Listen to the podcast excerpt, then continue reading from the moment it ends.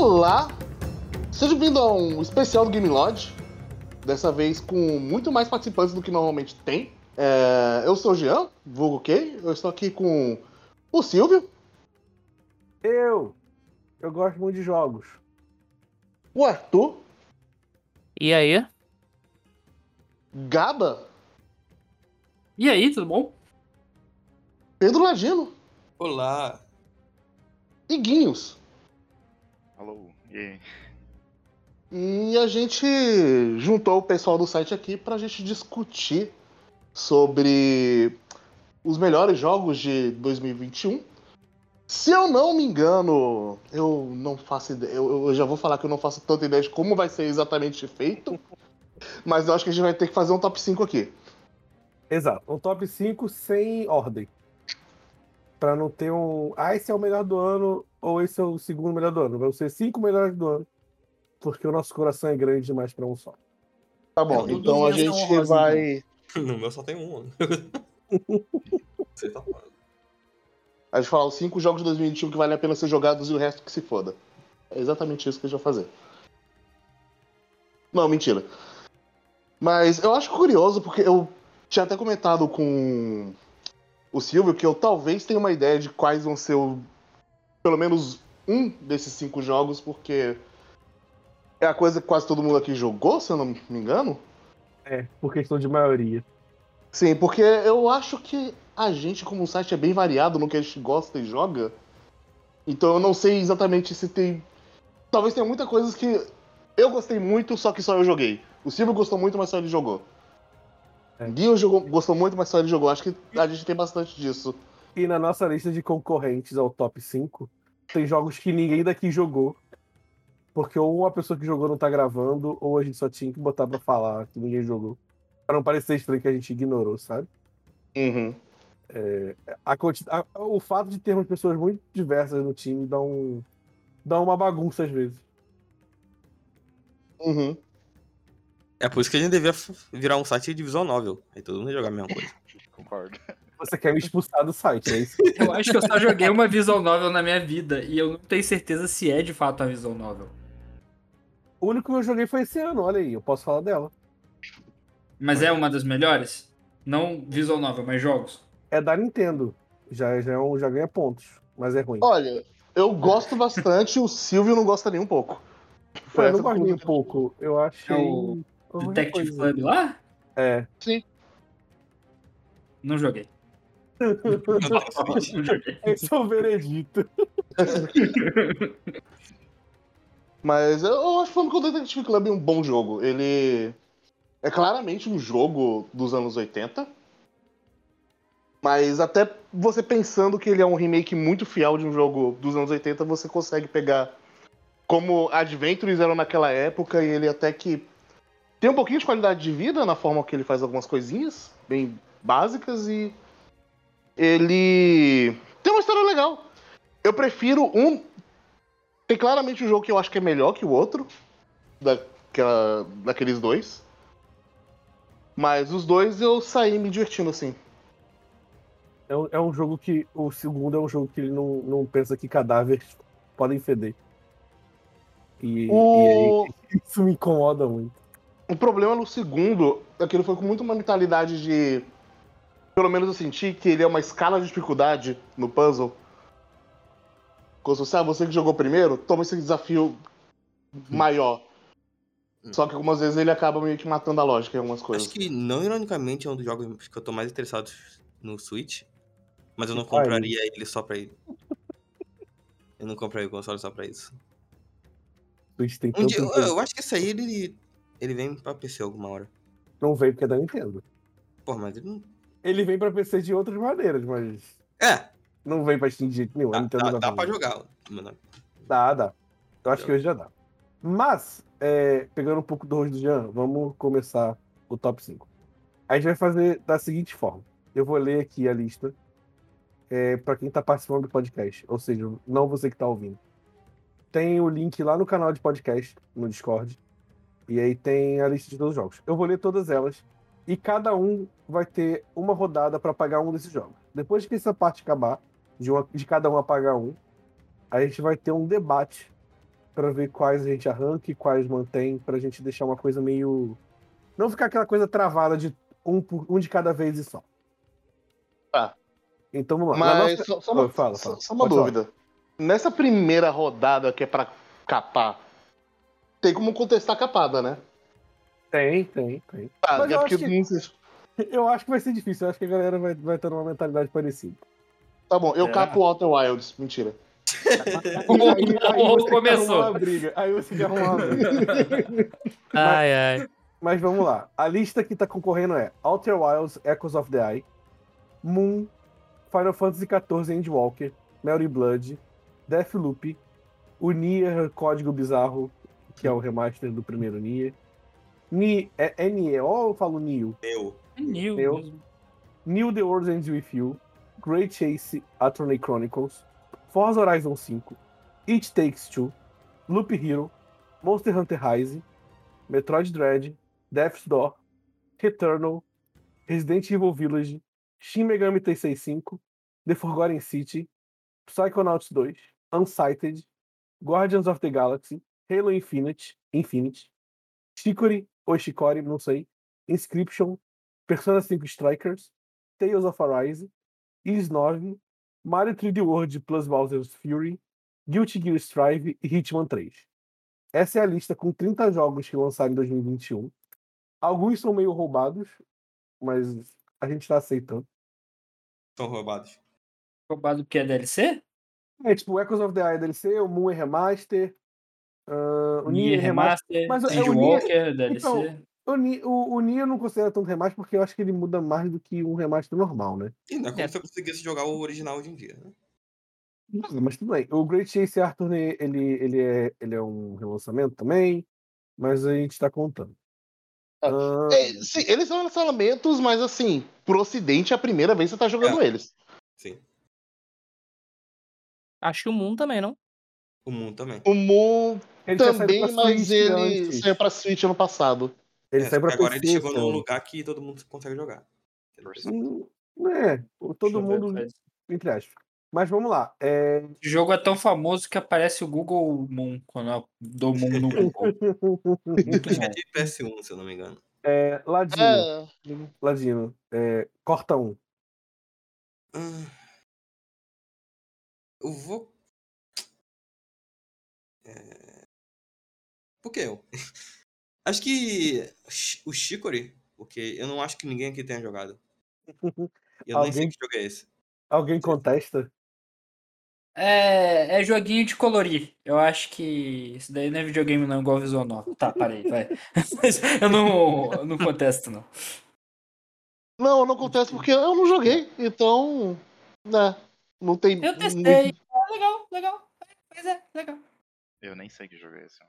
Eu também, eu procurei agora. Eu, eu gosto que esse corte já vai, já vai irritar muita gente. Porque muita gente tá- eu vi muita gente colocando esse jogo no top 5. Sim. Fala, Então, Pô, esse Calma, jogo, ele parece que seria um jogo que se eu jogasse eu ia gostar muito. Porém, eu não joguei. Eu tô mais ou menos nesse caminho. Eu cheguei a, a ver, acompanhei um pouco e tal. Eu não joguei também. Mas assim, é... cara, ele pareceu bem interessante, mas eu não tive tempo de jogar também, cara. É, tem muita coisa que eu não consigo jogar. Então o Chico ele perde por WO. É, Ok. Eu vou, já vou traçar a linha aqui. não é nada É. pessoal, tá, gente? Guinhos, corta um. Ah, Não. Oi? Acho que pra mim. Hitman 3? É, é, eu, eu aceito. Alguém? Eu e a Saiu no Game jogou. Pass. Eu joguei, eu joguei. baixei o jogo pra jogar e ter alguma opinião sobre ele. Só que quando o jogo terminou de instalar, era 7h25, eu cheguei a gravar às 7h30. Então, não tem como contestar. Eu, joguei, eu joguei ele rodando muito mal no meu computador. Mas rodou. Tá bom, eu, eu- eu joguei, assim, eu joguei e escrevi sobre ele. É, eu vou remover ele porque porque a distribuidora dele é muito escrota. Então acho que não, não merece ganhar prêmio nenhum, porque os caras botaram esse jogo a mais de 400 reais na Steam. Então Mas tá de, mas tá de graça no Game Pass. tá de graça, né? é, tá de graça no Game Em Pass, né? 2022, então o prêmio não vai pra 2021. É verdade. Mas assim, é um, é um bom, É um bom jogo, mas sei lá, cara. Acho que, pô, dividiram em três partes, meio desnecessário isso. Não precisava ser tão arrastado assim. É um bom jogo, mas eu não contesto também não. Eu tenho muita curiosidade em jogar o Hitman. Eu acho que eu cheguei a baixar o primeiro no, aqui no PlayStation, mas não, deu continuidade. Uhum. Mas eu acho que é um daqueles jogos que sofrem muito de saírem no início do ano. Hum, eu acho que mesmo se, eu acho que mesmo que ele tivesse saído em qualquer época, eu acho ele é bom, mas ele não é material pra. Ele não é memorável, sabe? Uhum. É Mas isso aí, tipo, ele, ele não é aquele jogo, não é aquele jogo que você vai, de repente, vai sair numa rodinha de conversa, alguém vai lembrar, porra, aquele jogo fez aquela parada, sabe? Uhum. Ele tem é bom, ele é muito bom tecnicamente, ele tem um, um, um design de, de fases muito, muito bacana, tu tem muitas opções de, de como resolver os problemas, mas é aquela coisa, é primor técnico, mas não é memorável, sabe? Tipo, se você me perguntar aqui o nome de algum dos alvos que eu matei, eu não vou lembrar. Né? Eu nem lia. E a, fra- a frase que ficou mais famosa entre assim é porque imitou Night Out. né? É. Mas eu nem matei daquele jeito. Eu fiz de outro jeito. Então, acho que. E ele tem um rolê também que, assim, é a- já é o terceiro jogo nesse essa mesma fórmula, né? Ele é como se fosse um pack de. Tipo, claro, ele conclui a história e tal, mas ele é um pack de, de fases a mais ali pra Hitman, né? Então. É, é- é- Já perdeu o fator, né? É, mas eu acho que ele tem as adições de, de interessantes. Não, de- sim, sim, mas tipo, não é. Pô, não é o mesmo impacto que o primeiro teve, sabe? Que é um, tipo, foi um baita jogo. Sim, sim. Mas é, É. acho que vai cortar. Ahn, Arthur, já que, que- já que você falou tanto do Hitman aí, corta um. Cara, eu vou, re- eu vou tirar o Resident Evil Village. Ih, aí não. Calma aí, calma aí, calma aí, calma aí. Calma aí não. Você tem É, certeza que quer fazer isso? Tenho, eu tenho. Eu tenho. assim, espera. Não, não vou deixar, eu não vou deixar não e eu tenho bons argumentos pra isso. Não louco. Diga, É, diga, assim, diga. ele tem um segmento dele que é absurdamente foda. É muito, muito foda. Que é a parte da casa Benaviento. Tipo, o jogo podia ser só aquilo ali que já, ser- já estaria perfeito. Só que qual é o problema? É, acho que eu posso dar spoiler aqui, né? Porque acho que todo mundo que jogou, né? Eu não É. joguei, mas eu não me importo. Eu não então joguei, beleza. mas eu- não me importa mesmo. Eu- Eles focaram todo o marketing do jogo na, na, na mulher cavalona lá. E, tipo, ela é a primeira que você empacota. E é- sofre de um mesmo mal que o Resident Evil começou a sofrer. Que é tipo, você tem um, um inimigo humanoide e ele vira monstrão. Vira cachorrão. Então, assim, eu acho que descaracterizou um pouco. Eu acho que poderia ter focado só nela mesmo, do jeito, do jeito que ela tava. É, não, ela poderia não ter morrido tão rápido. Pô, ela, ela é a primeira que você mata, então, tipo, o cara foca todo o marketing da parada nela. Aí você tem o segmento da Casa Benaviento, que é muito bom, mas depois o jogo dá uma caída, sabe? Você tem o aquele cara bizarrão lá, que é bem chato a luta contra, contra ele. Ele é bem chato. O- E. o, o Magneto? Não, é o. Parece um sapo, um, que é todo cheio Na de, parte da de água. pus, da parte da da água. Eu, acho- eu acho legal essa parte. Eu gosto desse jogo. Eu, acho- eu acho ele meio chato. E depois vira Nier Automata, né, cara? Porque tu tem aquele briga de robô com, com o maluco lá do Magneto lá. E eu achei isso, cara, muito estranho, velho. Ah, tá. se tratando de. Resident Evil. Eu achei. Eu achei muito. Pode só falar. melhorou o jogo. Você só melhorou o jogo falando que vira Nier Nier Automata. Não, assim, se fosse Nier Automata ia ficar muito bom, mas não é. Tipo, um Resident De Evil. repente o Eita começa a pensar qual é o propósito de vida dele. É, tipo, bizarro, cara, sabe? Parece que o cara jogou Nier e falou, ah, vamos meter uns troços muito doidos aqui, Eu- existencialista. E, assim, cara, Resident Evil, cara, sempre foi meio filme B, né, cara? Acho que quando o Resident Evil tenta se levar muito a sério, ele, ele fica muito estranho, cara. Mas você acha que o 8 se levou a sério? Cara, né, em algumas partes sim, Usa- cara. Você literalmente usa um tanque que não pode ser controlado por metal. É, tipo, é o metal que não pode ser controlado. Então, mas isso depois de um discurso existen- existencialista do cara, sabe? Esse é o problema. Você, mas- quando mas- você vai começar a levar a sério, vem um- uma bizarrice depois, sabe? Mas é isso que lá, cara. legal. Eu acho que Resident Evil também é a mesma coisa. Tipo, todo Resident Evil é isso. Ele se leva a sério ao, ao nível que logo em seguida vem uma bizarrice que quebra tudo. É, sim. Eu, eu Eu entendo concordo, eu que concordo. o começo dele é muito mais forte do que a outra parte. meu. Ele se divide em dois. Realmente... Mas eu gosto da ação desse jogo.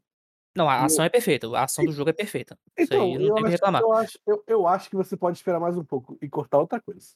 Se sei lá, cara, é porque, é porque realmente, o, quando os caras jogam hype lá em cima, tu, tá- tu chega na parte da, da mansão Benaviento, que, pô, tu fica hypado, e tu vê os segmentos seguintes do jogo, ele dá um desânimo, sabe, de seguir em frente.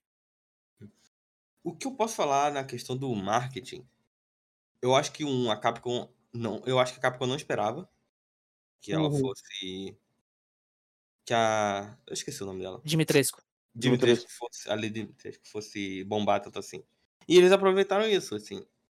É, eu vou dizer que é a mesma coisa que o Yokotaro fez com a 2B. Uhum. Eu acho que você vender, é, reclamar de um jogo pelo marketing dele quebra muita coisa. Tipo, é chegar e falar assim que, é chegar e falar que Metal Gear Solid 2 é uma merda porque Kojima vendeu que era um jogo com Snake, não é? Sabe? É, é- o marketing dele tá sendo para vender. E óbvio que vai ser pra vender, e a Dimitrescu vende mais do que o Magneto. Uhum. É, Mas- sim, com certeza. Mas o, no... eu acho que esse jogo, é, tipo, eu, eu concordaria ele não ser o top 5. Mas eu acho que a gente tinha que deixar ele mais pra frente. Pra... Porque eu acho que tem coisa tipo, muito pior aí que não vai entrar pra cortar, sabe? Mas aí é contigo. Se tu quiser cortar, a gente corta. Depois Não, tá bom então. coisa de Eu, eu vou deixar pra cortar ele depois então. Eu Vou- vou de. Pô, eu ia falar que eu apoio você cortar, tá, Arthur? Porra. Sim, eu não me importo. É, é, eu não joguei, então eu não tenho lugar de fala aqui. Só que ouvindo as pessoas falando sobre Resident Evil 8 no geral, não só o que o Arthur falou, mas o que eu vejo outros sites comentando, parece que se eu jog... quando eu jogar, o meu sentimento vai ser o de Resident Evil 7 elevado. Porque pra mim Resident Evil 7 também é um jogo que começa excelente e ele vai perdendo o brilho conforme ele vai avançando. Eu, acho Uhum. que, eu acho que Resident Evil se perde um pouco porque ele começa a ficar poderoso demais. O 7. Tanto o 7. Eu acho que todos eles, na real. Tipo, o 2, o 3, o 7, o 8. Até o 1 remake. Sim, sim. Porém, eu acho que, por exemplo, 2 remake, o 1 remake e 1 original, eu sinto que era mais medido. Eu acho que o 7, mais que os outros, ele tem essa coisa de que quando você chega em um certo ponto, ele parece que parece brilhar bem menos. Hum. Talvez. Se você quiser cortar, beleza, eu, eu aceito essa dor. Eu brigo por outros. Não tem ordem, você falou que não tinha ordem, pode cortar. Não, não. não eu, brigo, eu brigo por outros para, para estar no top 5. Ah, ok. Tá, tu quer ele no top 5 de qualquer jeito, né? Então eu Não, vou. não, não, não, não, pode cortar. Vou, eu vou Não, então tá, então vamos cortar. Eu eu, eu, eu não quero ele no top 5, só queria que ele ficasse não tão, tão rápido sendo cortado. Não, é porque se demorar, depois alguém vai cortar ele e a gente discutiu sobre, né? Mas aí ele ficou mais tempo, coitado. Mas beleza, Gaba, corta um.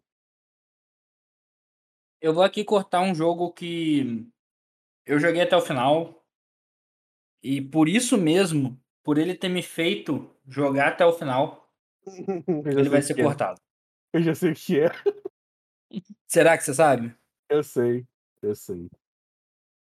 Fala. Eu vou cortar Persona 6 Strikers. Eu sabia, eu sabia. Eu sabia. É, é só tiroteio.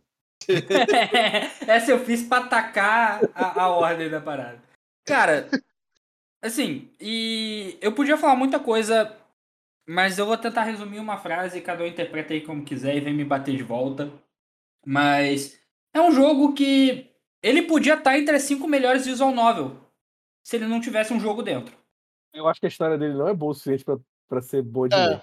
É, eu Ela também. não é boa o suficiente, mas ela é Persona 5. Persona 5 Ela- que é tudo que alguém que joga Persona 5 quer. Eu entendi, Gaba. Ela não é boa o suficiente, por isso que ela seria uma boa visual novel. Eu entendi. Calma lá. Esse é um peixe que ninguém vai engolir. É porque não tem igual. Acho que ninguém tem coragem de, de entrar nessa, né? Mas assim, Mas- Ele, ele tem uns problemas de equilíbrio que eu acho bizarro, assim, bizarro.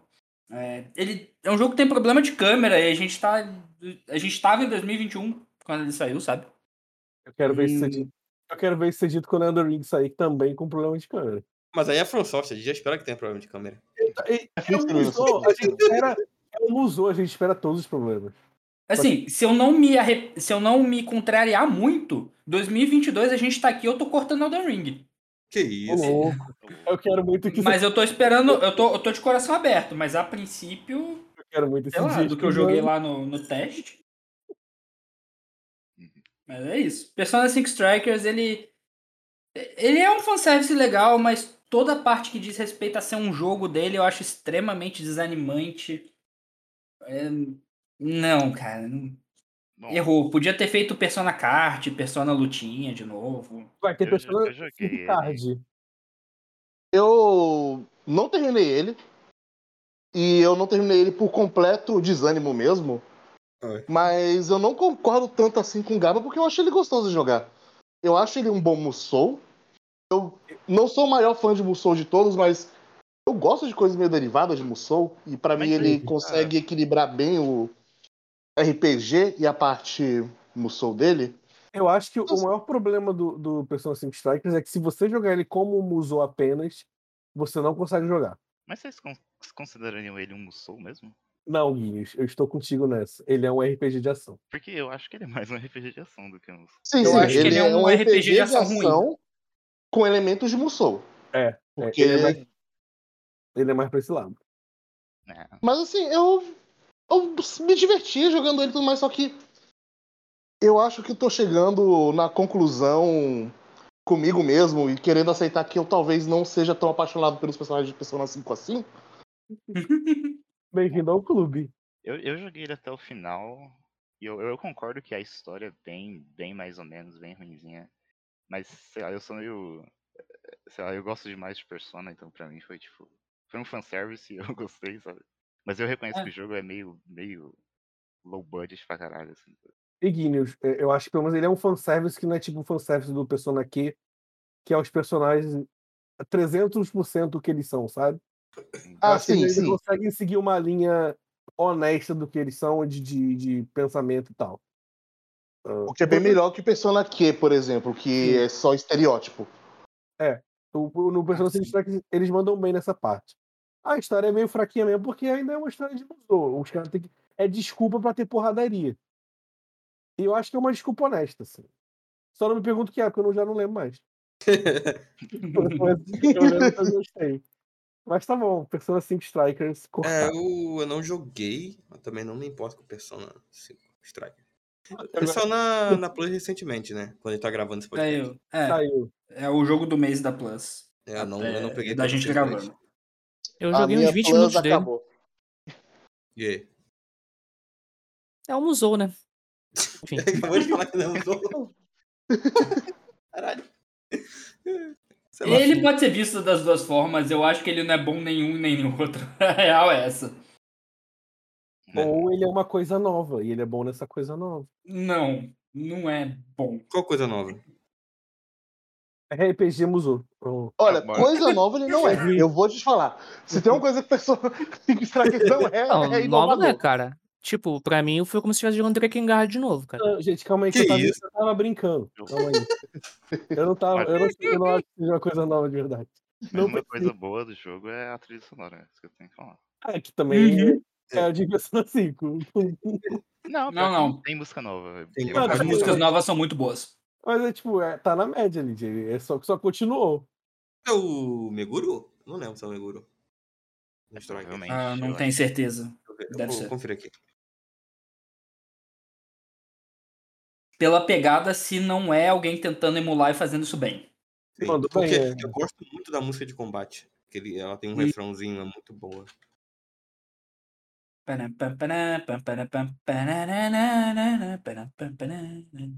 Mas E- deixa eu cortar um então, e aí eu deixo o Jean por último nessa. Ela tem uma Eu- porrada de gente da própria Koei Tecmo. Koei Tecmo fazendo. Já que o Arthur me Uhum. atacou, eu quero cortar, Caraca. ah, Eu ah, quero- ah, lá vem, lá vem. eu quero cortar Returnal. Eu não concordo. Eu- Ele é um, é um jogo legal, Eu não concordo. mas, mas eu, eu acho que ele, ele, depois de três horas, você já meio que viu quase tudo desse jogo. Você só vai repetir em outros Não, lugares a mesma Pior coisa. que não, cara. Pior que não. Eu não Cara, concordo. tipo, tipo assim, você, as habilidades que você. É um roguelike, todas as habilidades não te fazem jogar diferente. Você vai jogar da mesma forma todas as vezes. São, a variação das armas não mudam tanto, as habilidades das armas não mudam tanto. E, beleza, a história desse jogo pode ser legal. Eu não cheguei nem no ponto de ver a história toda. Mas como jogo, eu acho que ele é um roguelike muito abaixo da média. Tu chegou a pegar o a, a arma de estaca? Hum, acho que não. Então, já Mas- muda bastante o modo de Não, jogar. mas, mas eu joguei, tipo, 10 horas de jogo. E eu joguei da mesma forma. Tipo, avançando. Não era nem a- você está jogando errado porque você não tá chegando em lugares. Tipo, eu tava chegando em lugares. Era questão de, tipo, o jogo não tem conteúdo suficiente diversificado pra, pra fazer sentido você ficar repetindo tantas vezes. Tipo, ele Uhum. tem mecânicas legais. O, o lance com o DualSense dele é maneiro. Mas eu acho que não passa disso, sabe? Ele é um jogo. Ele é muito um jogo de início de geração. Ele quer mostrar gráfico, ele quer mostrar o que o controle faz, mas ele não consegue se sustentar em nada disso, porque mecanicamente ele é fraco. Ele é bem feito, mas ele não tem conteúdo suficiente para se manter. É jogo de tiro, né, cara? Assim, é, é um roguelike, mas é um jogo de tiro. Não, não é um Hades nem nada. Não, mas Hades, Mas. Hades você pode chegar e falar assim: ah, é um jogo de bater com, com arminha. Não, mas Tipo, o Hades tem bastante variedade, né, cara? É diferente. Então, tem esse é o um- ponto. Esse é o ponto. Não, Hades isso não, não é isso que eu tô falando. Ele, ele é um jogo de tiro, assim, então não tem muita variedade mesmo. Né? Não, mas Isso aí, realmente. Calma. Não, peraí. O, o, o- você consegue fazer muita variedade sendo um jogo de tiro. Você consegue ter, dar habilidade diferente que faz você mudar o jeito de jogar. Hum. Mas o retorno Quake. não faz isso. Vou pôr um jogo de 97 aqui como jogo do ano. Ah, sei Mas lá, cara, eu não, eu, não, eu não esperava assim nada de, tipo, muito, muito revolucionário em questão de, de mecânica mesmo, sabe? Mas eu acho que o, que o enredo dele, sim, me pegou bastante, cara. Acho que é, o que ele fez assim, que foi o que Hades fez também. Eu, eu gosto de, de roguelike, mas eu entendo que roguelike é um, é um negócio meio de nicho, cara. Não é todo mundo que gosta de ficar repetindo a mesma coisa ali. E. Eu acho, eu acho que isso já morreu. Eu acho que o roguelike não é uma coisa de lixo. Não, depende. É, não, aí, não, aí eu vou, te- vou, vou- vou concluir aqui. Aí a gente teve uma, uma, uma safra de alguns roguelike que meio que furou a bolha, principalmente por- pela questão de, de, de casar um- uma mecânica de repetição com um enredo. E Uhum. isso, e alguns jogos fizeram isso muito bem. O Hades fez isso muito bem e tal. E o Return ele faz isso muito bem, cara. Eu, eu tipo, eu fiquei realmente assim, cara, eu, eu quero saber o que vai acontecer no final. Então, mas Hades, ele, se, se você tira todo o enredo de Hades, você ainda tem um jogo muito divertido. Ah, não, sim, isso com certeza. final. Isso, O- com certeza. O, o Retorno não tem isso. O Retorno você vai jogar do mesmo jeito sempre. Tipo, você, todas as habilidades que você ganha é tipo, é mais dano, é mais vida, e aí você vai ficar mais rápido. E aí é Uhum. tipo, ou você vai dar mais dano com o golpe melee, ou você vai dar mais dano com a arma que você pegar. Não, não foge muito disso. É, basicamente isso mesmo. Então, é, isso. é por isso que eu corto ele, porque ele é um roguelike que, que não te dá motivo nenhum pra jogar, além de uma narrativa que demora muito a você ter contato pra, pra querer. É, a narrativa Mais dele. seis meses, um ano, resolvi esse jogo? Oi? você? Mais seis meses ou um ano de, de Mais um, desenvolvimento? resolvi mais um ano de desenvolvimento, só para eles cuidarem de, de criar maneiras diferentes de você jogar, é, itens mais interessantes, habilidades mais interessantes, resolvia. Por isso que eu tô falando, ele é um jogo de lançamento. Tipo, ele, ele tá no Play 5 para mostrar gráfico e DualSense, porque de resto ele não tem. assim. Eu, eu fico muito animado deles de ter rumor de, de ter DLC e tal. No momento que a gente tá gravando, não tem nada confirmado. É, porque se tiver mais conteúdo, eu vou me, me animar muito mais a jogar. É, eu vou te falar, a história pra mim já tá fechada. Se for uma DLC de história, eu acho um, um erro. Não, eu Mas se prefiro- for eu pre- de, de conteúdo assim pra se divertir, pra o pessoal ter mais coisas pra fazer, é interessante que tenha mesmo. Não, pra Porque a mim, o história parece boa. Não sei É, nada, sim. mas parece Cara, maneiro. é, é boa, é boa sim, porque. Não vou dar spoiler porque o Silvio tá jogando ainda. Só que ela, ele parte de uma coisa assim. Meio daquela, daquela pegada de você é um astronauta perdido e tal. Você tá num, num planeta desconhecido, tá tentando entender o que aconteceu ali. Só que ele depois entra numa parada bem introspectiva que, que é muito foda, sabe? eu, Que aí eu quando, quando, você, quando você começa a entender o, significado daquilo tudo ali, por que, que você tá ali e tal, tu tipo fica. Porra, é, é, é muito bem feito, cara, essa parte. Eu gostei tipo bastante. paranoia que eu gosto. É tem tipo uma- isso. Tem umas coisas narrativas que eu já cheguei e achei bem interessante mesmo. Mas É. não, mas não, não conseguiu ainda me prender a fazer, cara, que eu vou jogar muito mais isso aqui pra chegar lá, sabe? Uhum. Porque, porque quando eu chego na parte mecânica, ela me trava. E é Sim, eu achei, ele, bem- eu achei ele bem gostoso de jogar, cara. Mesmo com essas limitações, assim, eu, eu tinha já a minha arma preferida. Ironicamente, a, a- uma das primeiras armas que você pega é a minha preferida, que é a carabina. E, e pro final, realmente, as novas armas que você vai pegando, eu achei todas um- uma porcaria, a maioria delas. Então, tipo, eu fiquei basicamente com a carabina e com a, com a outra arma lá, que, que é um tipo uma metralhadora lá. Que são algumas que você pega logo no começo, assim. E... Mas assim, eu acho ele muito gostoso de jogar, cara. Só que realmente, ele não tem tanta variedade. Mas o, a questão do enredo dele, da ambientação, tu começar a entender o que tá acontecendo ali e chegar na conclusão, eu acho que eles fizeram isso, tipo, muito bem, cara, muito bem. De repente, mais, Ele é mais um ano mesmo, sabe? Ele é, ele é bem polido. Eles são É. conteúdo. Isso é. Então eu vou. Posso cortar retorno, Eu né? não me oponho ao Ah. GOT, mas porque eu também não joguei. Mas pelo que eu ouvi falar, ele parece ser um jogo bem legítimo. Eu não sei. Eu sei que não tem uma ordem, mas talvez igual com o Silvio, a opinião do Silvio do Resident Evil. Cortar. Se fosse pra cortar, cortava depois, mas eu Não, sinceramente é não O Resident Evil já foi cortado. Então, Ele só, só tá devolvendo o golpe. Agora, agora é, isso aí. sangue. Agora, agora tá Retorno é um dos jogos, porra, parece interessante, mas eu vou esperar uma promoção. Então, Eu Quando tô eu tiver o PlayStation 5, eu comento esse jogo. Eu não joguei também. então eu vou, eu vou cortar, porque é vingança. É isso aí, cara. É Caraca. isso aí. Jean. é isso, né? Jean, Coração cheio de vingança. Jean. Ok, a gente tá já batendo nos. que talvez seja forte pra alguém. Eu. Re- eu- Quer Não. man- Eu, por mim, corta ele aqui. Então, corta. Por mim, Pô, tem coisa pior pra cortar primeiro também. É, mas vamos no final aí. Tem coisa que eu sei. Não, não, não, eu tô cortando os piores. Eu tô cortando aqui os que talvez haveria algum contestamento. Aham. Porque assim, eu lembro que o. O Silvio, ele teve uma relação mista com esse jogo, porque ele começou gostando muito, depois foi desgostando. Comigo ele foi meio morno, mas ele tem alguns pontos muito bons, mas eu não gosto de jogar ele. Eu acho que, como interação de personagens, é muito bom. Eu gosto muito dos personagens interagindo ali, mas eu não gosto nem um pouco de jogar esse jogo. Eu acho ele muito sem graça em questão de jogar. Eu concordo. Não, eu acho ele bem- eu acho ele legalzinho de jogar, mas ele não é nada demais. Eu botei ele na lista porque eu vi gente, certas pessoas, que falaram que esse ia ser o jogo do ano delas. Não aqui no O The site. Game Watch colocou lá, né?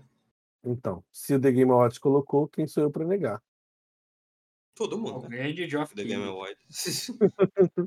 Assim, Não que já f- é, foram sites que colocaram lá. eu né? quero discordar da pessoa que colocou 12 Minutes como o melhor indie. Eu quero, eu quero, eu quero, eu quero lembrar que ninguém, ninguém, né, quando a gente criou a lista, ninguém lembrou de 12 Minutes. Eu lembrei, Que mas bom. eu não quis colocar. dá bem, né? Quando a gente tava pegando os três finais ali. Mas é, mas é bom dizer que 12 Minutes é uma merda. Sim. Ótima ideia. Péssimo. Que me fez, ficar, me fez ter uma leve raiva do Gaba, porque o Gaba me fez achar que o final ia ser bom. E aí, quando eu cheguei no final, eu descobri o que que era, eu fiquei muito puto. Você caiu da troslada. Yeah, yeah, kkk.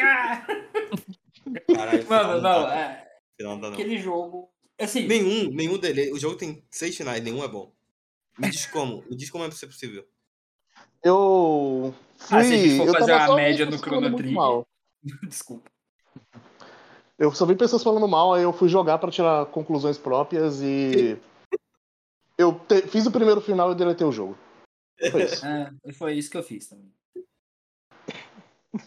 É, Eu tava muito no zeitgeist do jogo, não podendo falar abertamente, aí eu convenci o Silvio a ser essa pessoa pra mim. Porque ele tinha começado a jogar também. Pelo menos. Pelo menos, ele é curto. Vamos, vamos adicionar ele na lista só pra Vamos gente tirar. cortar. Só pra É. cortar.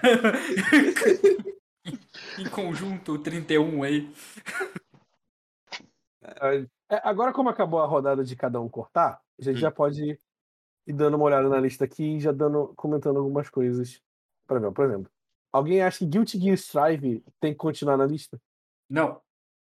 Eu não. não. Não. Então, Eu também não, porque eu não joguei. aqui- vocês querem, querem falar alguma coisa de Guilty Gear ou te mata assim, Todo mundo da minha em bolha. silêncio? Da minha bolha. Oh. Que se resume ao grupo do Calibre e a minha timeline no Twitter. Ninguém gostou do jogo. Acho que tiram três Não. cabeças. E pera lá. Eu sou Eu- uma das três cabeças, eu gostei do jogo. Eu gostei de Guilty Gear Strive, mas eu fiquei muito puto com aquele jogo por causa do Paul Edgar. Eu só joguei os, a- as beta, os beta testes do jogo. Os beta testes, ele é um jogo gostoso de jogar. Eu não joguei a versão completa e nem me aprofundei tanto assim pra ter tanta noção das coisas. P- Pelo beta eu saía positivo, mas não positivo de caralho, isso aqui é uma das melhores coisas do ano. Mas é jogo bonito, né? Também. Ele é bonito. É um bom disco pra ouvir, né? Eu acho que nem É isso, né? O pessoal... papo de. Ah, fala. Não, que a maioria das coisas que o pessoal não gostou foi da música, né? Tipo, Eu achei legal, cara. Eu vi eu um achei, pouquinho aqui e que eu gostei. escutei, eu achei legítimo. A música não- não me importa. Ah, Não, sei eu que- gosto, da, eu gosto da música, a trilha sonora achei bacana. Achei ele um jogo. Mas realmente, assim, eu, eu, eu imagino porque pessoas estão muito putas com esse jogo. Em questão de. De balanceamento e tal. É, é em questão Ah, de. a HUD de do jogo jogo é eu- E o, Eu o eu- eu Hotel imagino lá que- É, o Hotel. lobby do jogo é Hotel. absolutamente terrível. É uma das piores coisas. Então, cortei. cor- Quem mais Curti. fica puto com esse jogo foi por causa de os pessoal que, tipo, é da antiga e gosta do Guilty Gear que era antigamente. É. Eu acho que ele, ele é um bom jogo de entrada, tipo, com, pra jogo de luta, mas Hum. sei lá, eu, eu parei de gostar dele. Eu, É, eu acho que é eu, que tô nesse querem, mesmo né? ponto. Eu acho que era a ideia deles de ser bom É, pra, Sim, pra eu acho quem que tá entrando. o jogo. Mas eu acho que dá pra fazer um. Dá pra criar um meio termo nisso aí. Eles só não. Eu acho que o próprio Kay, quando. Ele, acho que o Kay chegou a escrever uma vez sobre o Grambo Fantasy. Uhum. Que ele era uma boa porta de entrada. Só que a diferença é que Grambo Fantasy ninguém jogou. É, Porque Gran Blue ele Fantasy foi é uma lançado na pandemia, de- né? É, e foi lançado na pandemia. né? E também tem um é detalhe que, assim, né? Gran Blue Fantasy ser uma boa porta de entrada e muito mais sobre isso é muito mais aceitável porque ele não é uma franquia de anos e anos, né? Sim, sim, exatamente. Ao mesmo tempo, ninguém jogou porque ninguém liga pra Grambo Fantasy, né? A maioria das pessoas. É tipo, é um nicho que tentou se expandir. Eu queria gostar de Grambu. Né? eu Não sou muito. Eu comecei a jogar o Grambo. A história é legal. O problema é que eu não queria grindar. Parece legal. Assim, Guilty é um jogo que eles tiveram que fazer algumas concessões para alcançar o objetivo deles, só que as concessões deixa, deixou a comunidade de Anime Fighter em geral meio puta no médio para longo prazo. Então, toda a, a expectativa de que ele é um jogo que não vai morrer porque ele tem um netcode bom e é um Guilty Gear foi por água abaixo por conta das concessões de gameplay que eles fizeram. E tem o, o fucking Soul Bad Guy, então assim, sabe, é isso, tipo, corta essa porra. É, é, isso que o meu review do jogo no site foi totalmente positivo, eu e o Guinness a gente fez também uma prévia dos betas também. Sim, sim. Material não falta da gente falando bem, mas é não, Não é é, Não é material pra top 5, né? não é, não é. Ok. Duvido que algum jogo de luta no futuro próximo vai ser, por mais que eu ame o gênero. Tá É, bom, alguém- é, já que a gente tá. Ah. Ah, eu falei, já que a gente tá nessa dúvida de jogos de luta, Melt Blood, Type Lumina. Oh, boy. Essa aí é do Guinness. Você, você tem que defender isso aí. Então, Eu joguei. deixa eu explicar. Não, olha só. Eu joguei, eu gosto bastante. Não está no meu top 5. Mas. Gosto bastante. É, eu tô Então. nessa também. Deixa eu explicar. Tipo, o que aconteceu é que em 2021 eu comecei a virar um grande fã de, dos jogos da Type Moon. Ou seja, Uhum. Fate, Skyrim. Então, pra mim, Melt Blood foi tipo um fanservice absurdo, sabe? Tipo, poder ver uns personagens que eu gosto pra caralho lutando ali. E, e eu acho o jogo em si muito divertido. Ah, ele tem muitos problemas como jogo de luta, mas eu acho ele super divertido, mas definitivamente não é material pra top 5. Eu, inclus- inclusive, Uhum. eu, eu tô escrevendo sobre ele, né? Sobre o texto que a gente vai fazer. Eu Uhum. vou falar mais sobre ele lá. Mas é. Quando esse podcast estiver no ar, eu acho que seu texto já, Sim, já vai ter subido. Eu gosto, eu, eu acho interessante como ele lida com diversas coisinhas que eu não sei se vem desse ou dos anteriores, mas eu gosto do jeito que ele defende, que é meio parecido com o. O, o outro da Frente Brad, O- Ah, o Under Night. Under Night. o- eu, eu gosto daquela defesa que você usa com o botão D. Ah, sim, o Shield. Que o shield, o shield eu, eu gosto muito da mecânica do shield, eu gosto. Eu gosto da, da ideia de você ganhar mais poder com no segundo round também. Eu, eu acho que são da- duas coisas. Você gosta das- das mecânicas mais odiadas desse jogo. É Eu, eu gosto do Canção de Atos do jogo porque eu. Sabe quando você sente que ah, isso aqui tá, ó, tá diferenciando? Porque sem essas duas mecânicas, ele seria outro jogo da Fresh Bread. Sim. Eu acho concordo. que ele, ele dá uma balanceada boa no quesito de. Não que esse jogo vai ficar mais equilibrado, mas que. Dá, dá, dá um twist legal pra você querer jogar ele num momento e não alguma outra coisa, sabe? Sim. Tá, eu, eu gosto muito do jogo. Eu acho que ele tem um futuro legal se, se eles corrigirem algum, alguns problemas de gameplay. Mas aí- É, vamos Ah, ver. então- na- eu ia falar na Evo, né? Mas a Evo tá. Ah, nem. A Evo agora é da Pokémon. É, eu não sei como que vai ser a- o cenário. Tanto pro próprio Guilty Gear como. Apesar que o Guilty Gear não precisa bem de uma Evo, né? Ele já tem o próprio cenário. Mas o Naughty Blood eu não sei. Que ele é Mas mais Evo- nicho. Mas Evo era tão legal. Era, aí não poder fazer nada. Os caras cagaram tudo. Também tem pandemia. Vai ter esse ano, inclusive, eu nem sei se vai Não ter. Acho que eles cancelaram desse ano. Por causa da Omicron. Mas o corto no Era Blood, então, Corta. Corta mais Blood. desce a guilhotina. É... Eu vou cortar um jogo que eu coloquei na lista. Ah, vai, corta esse aqui que eu tô marcando. Exatamente. Eu gosto pra caralho de Slove. Muito. Não. É um, é um dos. Acho que é o top 3 pra mim do ano. Mas eu acho que ele não tem lugar nessa lista que a gente vai fazer. Mas é um ótimo jogo. Eu o problema dele é realmente da fa... o que a Falcon tem em geral, que é gráfico. Dinheiro. Ele- Eles melhoraram isso bastante com o Kuro. E talvez essa nova. O, no- o novo Wish vai ter a engine do Kuro. Então acho que vai ser um, um ótimo passo pra franquia. Mas em questão de história, próprio gameplay também. Pra mim é o melhor Wiz moderno. E eu joguei o Wiz 8. Eu ainda prefiro o Wiz 9. Acho que o Jean Uhum. adora o Wiz 8, né? Ele não jogou 9 ainda. É, eu não joguei o 9, eu gosto bastante do 8. Ironicamente, o Wiz é uma série da Falcon que você pode entrar qualquer um. Mas eu não acho que entrar pelo 9 dá certo. Porque o 9, questão de fanservice, ele pega tudo. Ele é tipo uma homenagem à franquia inteira. E eu acho que você perde muita coisa da história, ainda mais quando o Wiz começou a ter muita história. Mas é eu, um eu, eu queria ótimo jogar jogo. o Wiz 9. É, ele é um ótimo jogo. Eu não sei se em questão de história tu vai, go- vai pegar as coisas. Mas qual Ok. tu recomenda pra começar, então? Se Qualquer sim. um menos o 9. e o 2. O 2, o 2 precisa do 1. Mas qualquer um. Assim, é, Dá pra ir pelo 8 de boa, então. Dá, dá, dá dá pra ir sim. E qual seria a melhor entrada pra Falcon? Porque eu já comecei o, o Trails FC, né, o First Chapter, umas Uhum. três vezes. Eu sempre paro depois de umas 20 horas, que já é tempo suficiente pra um jogo. Mas, Aqui a então, parada assim, do onde Trails? FC ele é um Slowbane.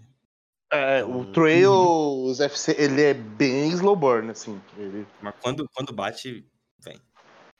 E-. Não é insistir um pouco. Pode ser por ele, mas insistir. Mas seria o próprio Trails FC. Pra mim, o meu Wish favorito é o Wish 3, que é o Orphan Felgana. Acho que ele e o Wish Orange é uma ótima porta de entrada. Ah, o Orange Sim, é muito eu- bom, cara.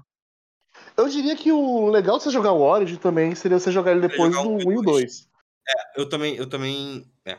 É que a maioria também não tá nem cag... tá cagando pra história de Cara, Wish.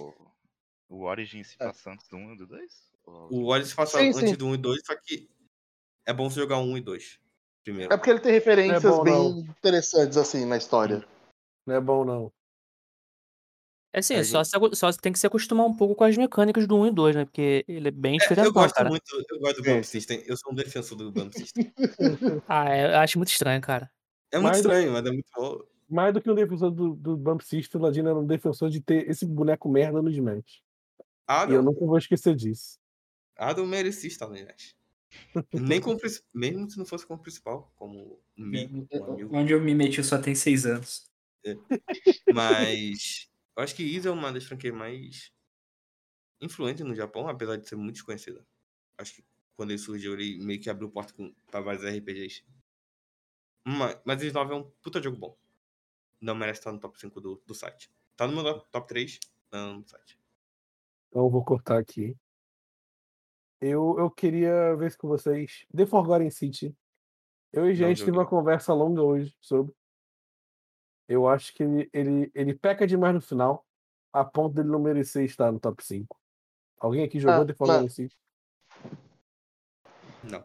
Não. Eu vi muito conteúdo em vídeo, né? Porque popou uns 15 documentário e vídeo ensaio sobre o jogo.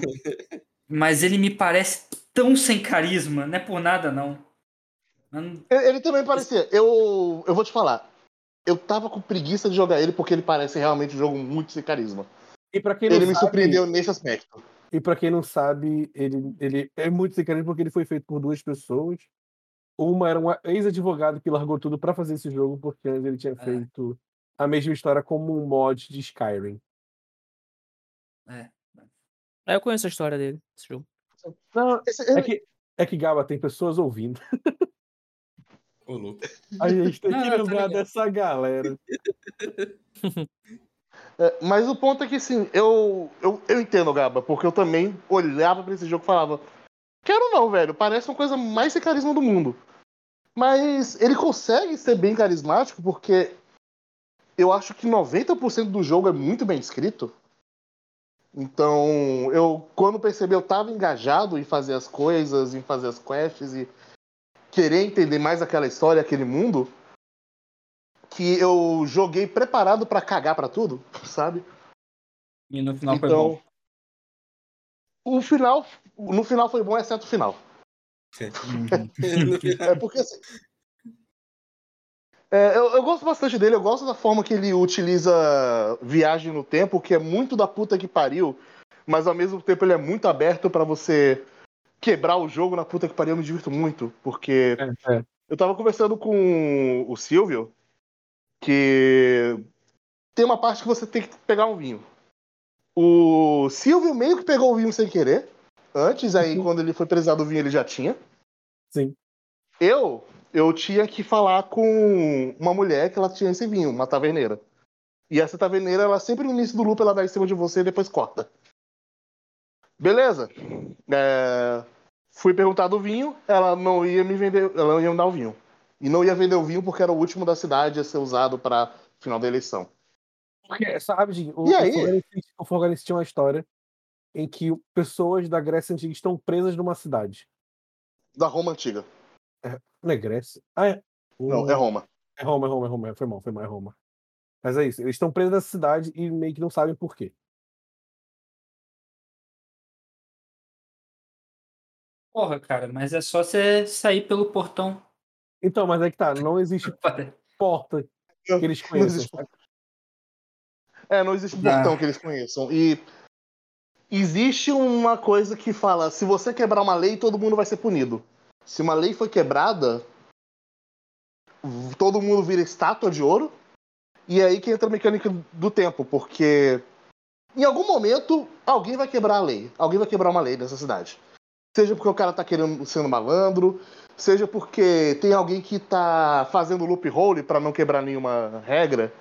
E nesse loophole tá fazendo a vida de outro inferno, e esse outro vai explodir e querer matar essa pessoa. Tem. Tem várias coisas que acontecem. Se você. Basicamente, no início do jogo, o seu objetivo é tentar entender como sair dali impedir que alguém quebre a lei. Tem umas 20 pessoas ali, e dessas 20 pessoas, você vai conversar bastante com cada uma delas, saber a dinâmica delas. E ficar suspeitando de quem pode acabar quebrando a lei ou não. É bom, e é bom e tem uns definir, personagens também interessantes, é bem, é bem legal, assim, a história de alguns deles. é bom definir também que não é só uma lei, mas é vista como, como cometer pecados. Sim, É, sim. Existe uma questão divina nessa história, assim. E eles usam toda essa questão divina pra falar de filosofia, basicamente. É, ele, ele, a princípio fica muito. Eu, era uma coisa que eu tava com um pouco de preguiça dele antes de jogar, que ele me parecia que era muito aquele filosof... aquela filosofia básica de o que, que é crime, o que, que é lei, o que, que é moralmente certo, o que é moralmente errado. Eu, eu achei que ele ia ficar só nisso. Só que ele é um jogo que ele pega muito o setting. Ele pega muito o cenário da Roma antiga, que é basicamente uma puta apropriação cultural da, da cultura grega. Sim. E esse jogo fala muito sobre apropriação cultural. E ele fala bem sobre, assim. É muito bem escrito todo o tema dele sobre apropriação cultural. Que foi o que me surpreendeu. Eles começam a falar muito sobre os romanos, e aí sendo apropriando com o grego, e quando você vai ver também, ver sobre a Grécia, e o jogo vai emaranhando mais isso, e você fala, ah, caralho, esse jogo sabe do que tá falando. Realmente é, é interessante essa parte. Ele é um jogo muito bom, só que eu acho que ele falha. Mas Porra, aí vocês estão me convencendo a jogar ele agora. Joga, E- tem, tem no Game Pass, eu não sei se no de PC. Ele é, é, um, é um jogo mega curto. É, ele é curtinho, assim. Se você quiser. Se você fazer tudo, tudo. tu- Eu acho que eu fiz tudo nele. Eu não platinei, nem peguei mil G porque tem que fazer coisas meio extra jogo, mas assim. Eu vi todo o conteúdo dele, todo, todo, todo, em 8 horas. Eu terminei no dia 31. Eu comecei e terminei no dia 31 de dezembro. Tipo, ele é bem curto. Então, assim, ele é bem... O meu problema com esse jogo e o do Silvio é o final. Uhum. Ele. Não, não vou dar spoiler, mas tem coisas. Ali no. Nos última, na última hora dele. A última hora dele tem coisas que pra mim, tipo, E, e- azeda bastante. e não é aquele ruim que, tipo, ah, é ruim, mas o resto foi bom. Ele é ruim no nível de, de te questionar um pouco o resto, sabe? É, é- é- Ah. é como, é como se Mas outra ainda pessoa sai tivesse, positivo. é, é como se outra pessoa tivesse pego pra escrever. Pô, Tom Corten, e vocês falaram do final de um jeito que, tipo, botou uma, uma faca mesmo no, no jogo. Eu tava total convencido, tipo, a falar pra vocês, não, pô, deixa aí, tem coisa pior ainda, vamos lá, não sei o quê. Mas não, já que vocês Acaba. falaram que, assim, é nível de final assim, então corta logo. é Mas, tão- mas é eu tô falando ele aqui agora. É co- tão ruim Ele é 12 Minutes. excelente até o final que ele Ó, dá um. Não, não, não. Não, 9 minutos é pior no final. O final de 9 minutos é muito pior. Ele é mais quebrado que 12 Minutes, talvez. Mas 12 Minutes é pior em qualquer sentido. Não tem como defender. É, é- é porque assim. Eu, eu- existe um, um- uma forçaçãozinha de barra para ele fazer um final feliz no epílogo. E essa forçação me incomoda bastante. E tem um aspecto problemático no plot twist também. No último twist do jogo. É essas duas coisas que bate. Mas ele é um jogo ainda bom. E é curto, então não tá no top 5, decepciona no final, mas eu acho que vale a pena você jogar. Ainda mais se você tiver Game Pass. Tá instalando aqui, ele tá disponível no de PC também. Ele tá em português, já? Isso eu não lembro. Não, tá não. Isso é um problema. Só em inglês mesmo. É, alguém mais quer cortar coisa? Hum, vamos lá, vamos lá. Se ninguém quiser cortar Tá, coisa. eu quero ouvir defesas. Eu tenho duas coisas aqui que particularmente eu não gostei, mas se tiver defesa, beleza, a gente conversa. Que é Neo The Words End With You e Loop Hero. Os dois, eu não, Hum, os dois eu não joguei e não posso falar. O Loop Meu Hero- Deus, Del Deus. Tá. Defende o Loop Hero aí. Eu não vou defender o Loop Hero. É, Ah. Eu gosto muito do Loop Hero. Não acho que. É um dos poucos indies que eu joguei esse ano. Ano passado, no caso. E eu não terminei. Eu sou muito. Eu não tenho sorte. O, RN... o RNG desse jogo é filho da puta. Mas eu gosto muito, cara. Ele é bem simples, ele funciona muito bem. Não sei se ele merece estar no top 5. Então meio que concordo pelo corte, mas se você tem a intenção de jogar Loop Hero, ele saiu agora no Switch também, ele é bem baratinho também. Jogue em Loop Hero. É, dá pra- é um daqueles jogos que você deixa ali do lado e vai fazendo qualquer coisa. Porque ele é muito simples de jogar, você só. Você- com o mouse e, e só. Você vai clicando acabou. E acho que foi feito por quatro pessoas, alguma coisa assim. É, ele, ele é um time bem pequeno mesmo. Eu acho que ele deixa de funcionar tão bem quanto ele funciona no início, mais pra frente dele, sabe? É, Uhum. Isso eu acho que é algo que pouca gente. Ele foi muito bem falado na mídia, porque ele tem esse fator que é viciante e Sim, ele é muito viciante. o, o hook inicial dele ali é muito bom, Mas eu, eu ele, ele, já- ele vai já- ficando mais estranho, sabe? É, e depois que passa também. é, pô, passou o boom inicial e Não é um jogo É. que. Ah, porra, é Loop Hero, hein? Quero, quero jogar. Não é tipo, ah, vou entrar no, no, no Final Fantasy e fazer minhas diárias. Não é algo. assim. Mas ele é um. É. Ele é um muito bom. Ele é um jogo muito bom. Mas vamos, vamos cortar ele com pesar, então, escorrendo a lagriminha. Fico triste. Ele é bom. É, não acho que mereça estar no top 5. Então adeus Loop Hero. E aí o QI vai te matar agora. Alguém, além de mim, jogou Neo The Woods and the Few? Ainda não. Eu joguei, Não, mas eu não consegui ir Ok. muito pra frente. Ok, é... Você desgostou ou você só não conseguiu jogar muito pra frente? Cara, eu desgostei. Eu não consegui porque eu desgostei. Assim, pode ser uma questão de expectativa, porque eu adoro o primeiro. Porra, Uhum. o primeiro. Na boa, que, que tudo que o Tetsuya Nomura botasse o dedo fosse, tipo, o primeiro The World Ends With You. Porque é bom, o jogo é delicinha de jogar, tanto no DS, depois no celular, no Switch. Porra, ele é bom, cara. E a história é legal, ele tem todo aquele estilão de moda japonesa que é uma parada bizarra pra cá, mas faz sentido pra caramba e ele tem essa ligação do mundo normal com vamos pôr assim, mágico do jogo. Pô, eu adoro o primeiro. Uhum. Ai, aí o 2, o. Putz, ele parece meio mal feitinho, o combate dele é torto pra caramba. Ai. Putz, me, me quebrou. Não, não eu, eu fui pra acho frente. que. Eu, eu acho cu- curioso porque eu acho que a gente tem. A gente vem do mesmo lugar, talvez, Uhum. e terminou com conclusão diferente, porque eu também adoro o primeiro jogo. Ele é meu jogo favorito de DS, ele foi o jogo da minha adolescência. The Words and the É mesmo é, lugar, então. maravilhoso, assim. e aí, eu fiquei com a puta expectativa do 2. Do Neo The the Film. E, ao mesmo tempo que eu também tava um pouco cauteloso, porque eu tava sentindo que eu não ia gostar tanto. E eu terminei com. Ah, eu, eu, eu terminei adorando esse jogo. Assim, eu acho que. Ele é, ele é meu jogo do ano, no final das contas. Porque, assim, é, eu, o combate dele é pior do que o primeiro e ele é meio torto também. Eu acho que nem tinha como emular o primeiro, porque é meio que impossível você fazer um, fazer um combate igual. Mas eu sinto que o combate do Neo The Worlds and the Few é um, é um caos que quando você aprende a controlar esse caos fica muito divertido. E É, também. Eu não tenha curtido Porque- o caos dele. Mas ok. É porque assim, ele tem dois momentos. Ele tem um iniciozinho que você tem poucos pins, poucos bottles, que no jogo você, assim como o primeiro, tem vários bottles. E cada bottom representa um tipo de ataque diferente. O, na- o segundo jogo, ele é muito sobre você ter os botões certos e conseguir atacar num certo ritmo, pra você não ter cooldown e conseguir controlar mais ou menos o cenário. Então, ele é muito de que, ah, às vezes eu com o set errado de golpes fazia uma batalha durar pra caralho, e outras vezes eu conseguia fazer a batalha fluir, terminar ela super rapidinho e terminava com aquele sentimento de vitória.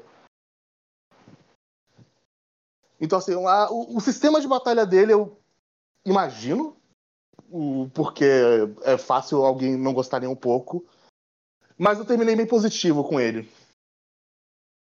E Ah. eu adoro esse, jogo. Eu adoro os personagens dele, assim. Foi. Ele, eu não sei até onde você jogou, Ah, mas ele. cinco horas, talvez, eu acho. Hum. É porque assim, ele, ele finge que vai dar uns callback no primeiro jogo, e aí ele fala: não, não, a gente não vai falar sobre isso de novo. E aí você fica feliz que ele quer ser outra coisa, ao mesmo tempo que ele dá alguns callbacks de fanservice e você fica feliz pelo fanservice. Uhum, Ele uhum. consegue fazer E- muito Isso bem eu esse tipo consegui pegar. Esse ponto eu consegui pegar. Tipo, esse agora não, e aí depois ele. Ah, tá, isso daqui eu vou, vou fazer o callback sim. Aham. Uhum. Isso, Ele- isso, ele- eu, isso eu gostei. Ele, ele consegue fazer muito bem esse equilíbrio de. Ao mesmo tempo que ele está te dando fanservice do primeiro jogo, ele definitivamente não quer repetir o primeiro jogo. Ele é um jogo mais extrovertido, porque o primeiro jogo é muito sobre o Neko e sobre ele aprender a gostar de pessoas. Uhum. E o do Phil, ele tem um protagonista, ele tem um arco e aprendizado e tudo mais, mas ele é muito mais sobre todo mundo ao redor de Shibuya. E Shibuya em si.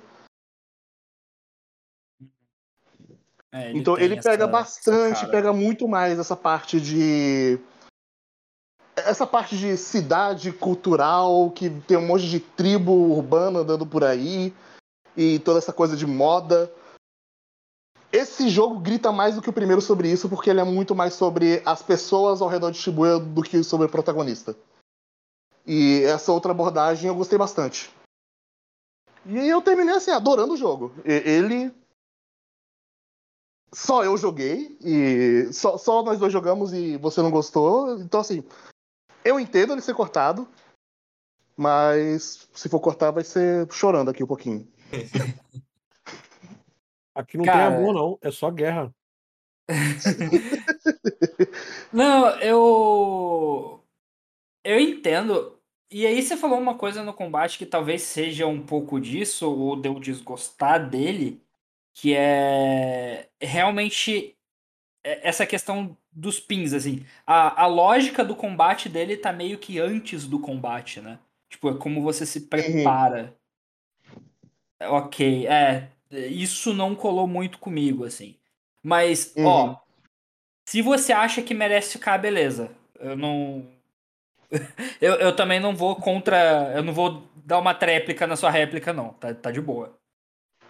Ah, não, eu acho assim, a gente pode deixar, mas se ficar seis jogos que todo mundo quer muito, aí pode tirar ele.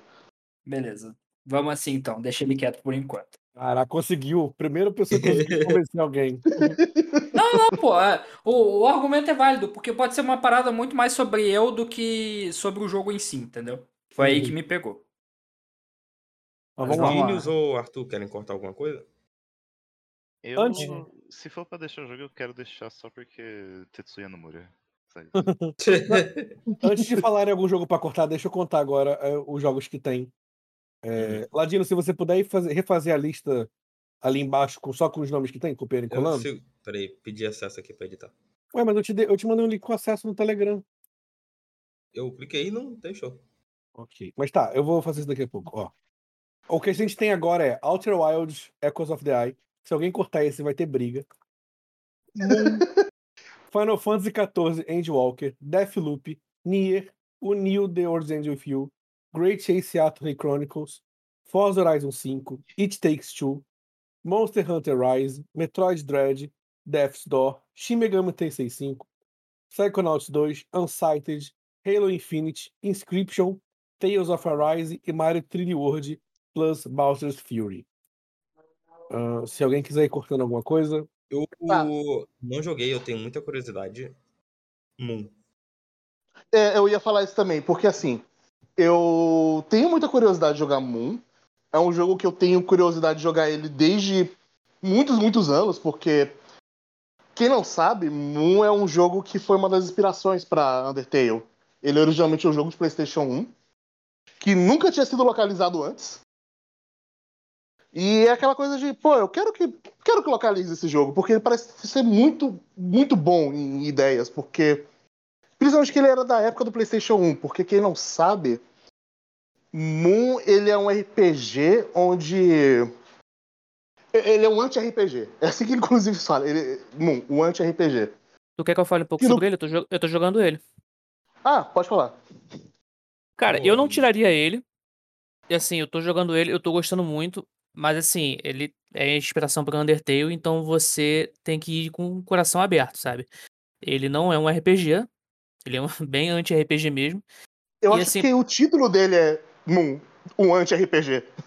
É, é não é, é Moon RPG Remix. Mas ele, logo assim, ele se, se apresenta como um anti-RPG. E assim, ele, na verdade, você joga com o NPC do jogo. Você não joga com um herói. E, e você tem que desfazer as cagadas que o herói fez. Porque o- você começa como. Como jogador do jogo mesmo. O Moon, ele é um RPG mesmo. Você joga como um garoto que tá jogando Moon. E você vai passando por várias partes do. Isso na introdução. Você vai jogando com o herói e você vai fazendo grind, você vai matando monstros e tudo mais e tal, tal, tal. Até você chegar no nível máximo. E, tipo, é, é engraçado assim, porque ele meio que ele faz uma coisa parecida com o, Chrono- com o que o Chrono Trigger faz no festival. Ele te deixa ali um item pra tu pegar, e quando tu pega, tu vê, cara, não era pra tu ter feito isso. Então, assim, Uhum. ele, brin- ele brinca com essa coisa assim, tipo, como é que um cara, um herói, entra na casa de uma pessoa e vasculha um armário daquela pessoa e pega um item que tá ali? Entendeu? Ele, ele, ele brinca com esses clichês do RPG, tipo, por que que isso é normal? Por que que eh, isso é válido dentro de um RPG? E é engraçado que você, tipo, você vai num armário de uma pessoa e o item, tipo, você pegou a espada lendária. É assim, ele, ele brinca muito com essas paradas, sabe? E aí você, na introdução mesmo, você você é absorvido pra dentro do jogo, o teu o teu o garoto é absorvido pra dentro do jogo como um NPC. Aí você começa a tipo ver assim, primeiro monstro que você encontra morto, um dos primeiros é um slime. E aí o cara fala assim, coitado do slime, ele tava só ali de bobeira, cuidando das, das coisas dele, e o herói foi e matou ele. Então você, na verdade, você tem que desfazer todas as cagadas que o herói fez, sabe? Você, na verdade, você não sobe de, de, de nível, né? Você sobe de LV, que é Love, que é parecido, um conceito parecido que o Undertale usou depois, né? De, Uhum. de subverter essas palavras. E você tem que juntar pontos de amor recuperando as almas dos monstros que o, que o herói matou. E- E é muito maneiro que ele tem um tem a cidade lá e, na, e se na cidade tem uma placa. Tipo, o nosso herói está no nível 2 agora. O nosso herói está no nível 5 agora. Eles vão acompanhando o que o herói tá fazendo, sabe? E você vai Uhum. como NPC depois, em cada ponto que o herói foi desfazendo tudo que ele fez, sabe? A- É a sua missão ali. Então, assim, eu, eu não tiraria ele, eu acho ele. É, pra um jogo que foi lançado em 97, né? Que, tipo, aquela. Essa, essa época de 95 a 98, 99, acho que foi um, um auge, assim, do- dos RPG japoneses. A gente teve muito RPG absurdo sendo lançado na época. E ele se propôs a fazer o contrário. Eu acho que é uma coisa muito foda, assim, acho muito, muito válido, digno, assim, de, de você aplaudir. E, pô, inspirou Undertale, né, cara? Assim, não tem que dizer muito. E, e assim, e uma coisa também que me surpreendeu é ter referência brasileira no jogo. Uhum. É, tem um. Tem uma música de. do. aquela religião Santo Daime. Tem uma música do, do, do Santo Daime. É, pois é. Eu, eu, eu, eu sinto que, na real, cultu- cultura pop japonesa no geral gosta de música brasileira. Provavelmente aí. mais do que os brasileiros. Cara, Eu- quando eu fui lá, o pessoal falava, pô, Bossa Nova é da hora, hein? Vem do Brasil. tipo, caralho, quem que ouve Bossa Nova, bicho? Tipo, sim, japonês é gosta pra russo, caralho mas de bossa assim- nova. Mas, tipo, É, Bossa Nova, Bossa Nova é uma coisa que, que durante muitos anos foi conhecida lá fora, né? Os- Sim, sim, quem sim. quem Sim, tem o mínimo sim. de conhecimento de música sabe. Agora, como é que os caras vão saber de, de uma religião que, assim, que É. a galera fica, sabe, é, é- é uma religião, durante muito tempo foi muito fechada, você não tinha muito conhecimento. Tipo, como é que os caras tiveram acesso a isso, sabe? E aí eu Uhum. até comentei num, num grupo que eu participo, falei assim, pô, alguém que conhece religião sabe se é isso mesmo? Aí ele falou, cara, minha mãe era da religião e, e é mesmo, cara, é a música do, do Santo Daime. E tem a letra lá, tal, explicando. E, tipo, achei muito louco isso, velho. Eu acho que o, o Moon é um jogo assim que, sei lá, todo mundo deveria jogar, sabe? Todo mundo que gosta de RPG Uhum. deveria jogar pra, pra, pra ver, assim, o, o que que. o- os argumentos dele ali sobre esse tipo de jogo, sabe? Eu acho que é bem obrigatório pra quem é fã de RPG. O foda é que eu- eu, difícil de tirar agora. eu escolhi o Moon porque pra mim só o Frost tinha jogado e como ele tava aqui pra É, defender, é, eu, eu ia, ia- tirar ele. Eu ia tirar só porque ah, o Frost, só o Frost poderia defender ele. Mas você jogou, você Ah. salvou o jogo. Eu só Porque- jogo. Na minha cabeça, tudo que eu ouvi dele, eu realmente tenho muito interesse em jogar ele. Eu É, só não tá. joguei porque no Switch é caro, né? Eu E fui ver agora no esse PS4 a ano 100 que saiu pro PC, meu PC. Agora que saiu outras coisas, ainda não deu acesso, assim, pra mim. Ainda não teve o momento, mas tá ali na minha lista. Eu quero muito jogar ele. E eu fico feliz que alguém de fato jogou pra defender ele. É, cara, é assim, eu acho muito, muito louco, assim, desde o começo, é, o começo, assim, é muito, é muito engraçado, cara, porque você tá jogando e você tá controlando aquele- garotinho que tá jogando RPG ele vai te apresentando o mundo de Moon. Só que eu percebi que o que a introdução do jogo, o, o texto começa a passar muito rápido. Aí eu falei assim, pô, será que meu jogo tá quebrado? Só que, tipo, não é, cara. Ele começa a jogar um monte de texto, assim, muito grande que é pra você realmente não, não conseguir ler. Que é, assim, tipo, cara, pra que tem tanto texto em RPG, sabe? É, ele já começa assim, Uhum. jogando um monte de texto que você não consegue ler. Aí você já começa a sentir qual é a, a pegada do jogo, sabe? O, qual é o Uhum. argumento dele sobre RPG, sabe? E tipo, e porque assim, realmente é muito texto e é desnecessário, que ele vai apresentando o reino, o reino mágico de não sei das quantas, e vai estendendo aquela coisa assim, tipo, sabe? Igual o Tolkien descrevendo toda a Terra-média, assim, ad eterno.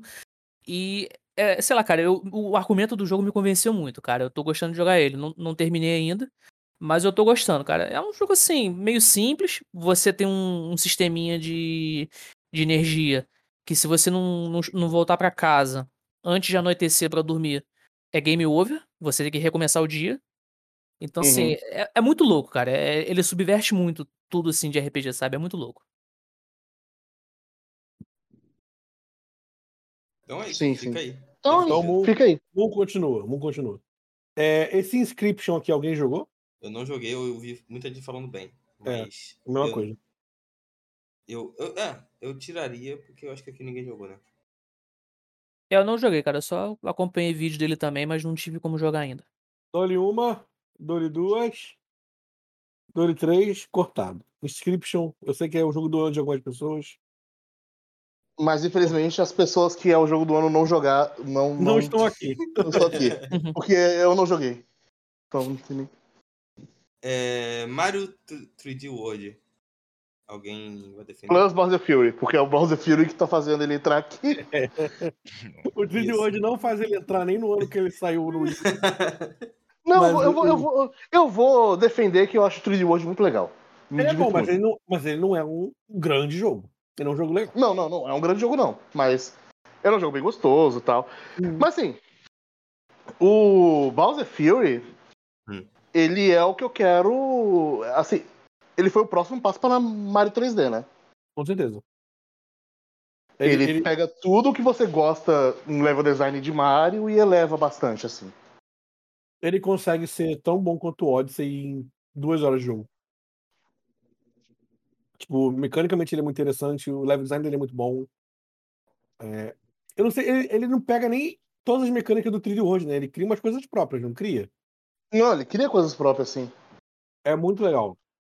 Sim. A ideia do jogo, primeiro, ele é um. Ele não é necessariamente open world, mas as fases dele não são tão segmentadas quanto outros Marios 3D. Você tem um mapa gigante e nesse mapa você tem ilhas. E indo nessas ilhas você tem que pegar os Cat Shines, que são bem divertidos de pegar. Tipo, o desafio de plataforma que o jogo usa tem um level design incrível, incrível, incrível. E além disso, tem o, todo a gimmick de que o quê? O Bowser, ele vai atacar de noite o lugar. Então, quando fica você tem um, um momento de dia que o jogo tem um level design e esse level design ele toma um twist à noite.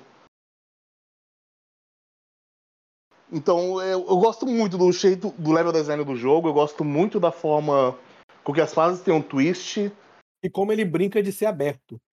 Tipo, Sim, ele, sim. Consegue ser- ele consegue manter as plataformas e ser aberto ao mesmo tempo. É muito inteligente. Eu não sei assim, se eu luto pra ele se manter, porque tem outros jogos que me pegaram mais aí na lista. Mas mesmo assim, ele é um excelente jogo assim. Questão de jogo de plataforma, ele tá assim no primor. Ele é um dos melhores jogos de plataforma que eu joguei na vida. Eu Concordo. vou, eu vou votar, vou argumentar para ele ficar. É, vocês deram uma boa explicação sobre como ele funciona, mas tem uma analogia que eu acho muito interessante para esse jogo, que ele é como se fosse um parquinho de praça. Você tem Uhum. tipo um, um centro ali, mas você tem vários brinquedões, sabe? O, o escorregador de um lado, o balanço de um lado. Cada, em cada lugar você faz uma coisa diferente, você se apropria de uma mecânica diferente ou de uma submecânica, utiliza a mecânica de uma maneira diferente.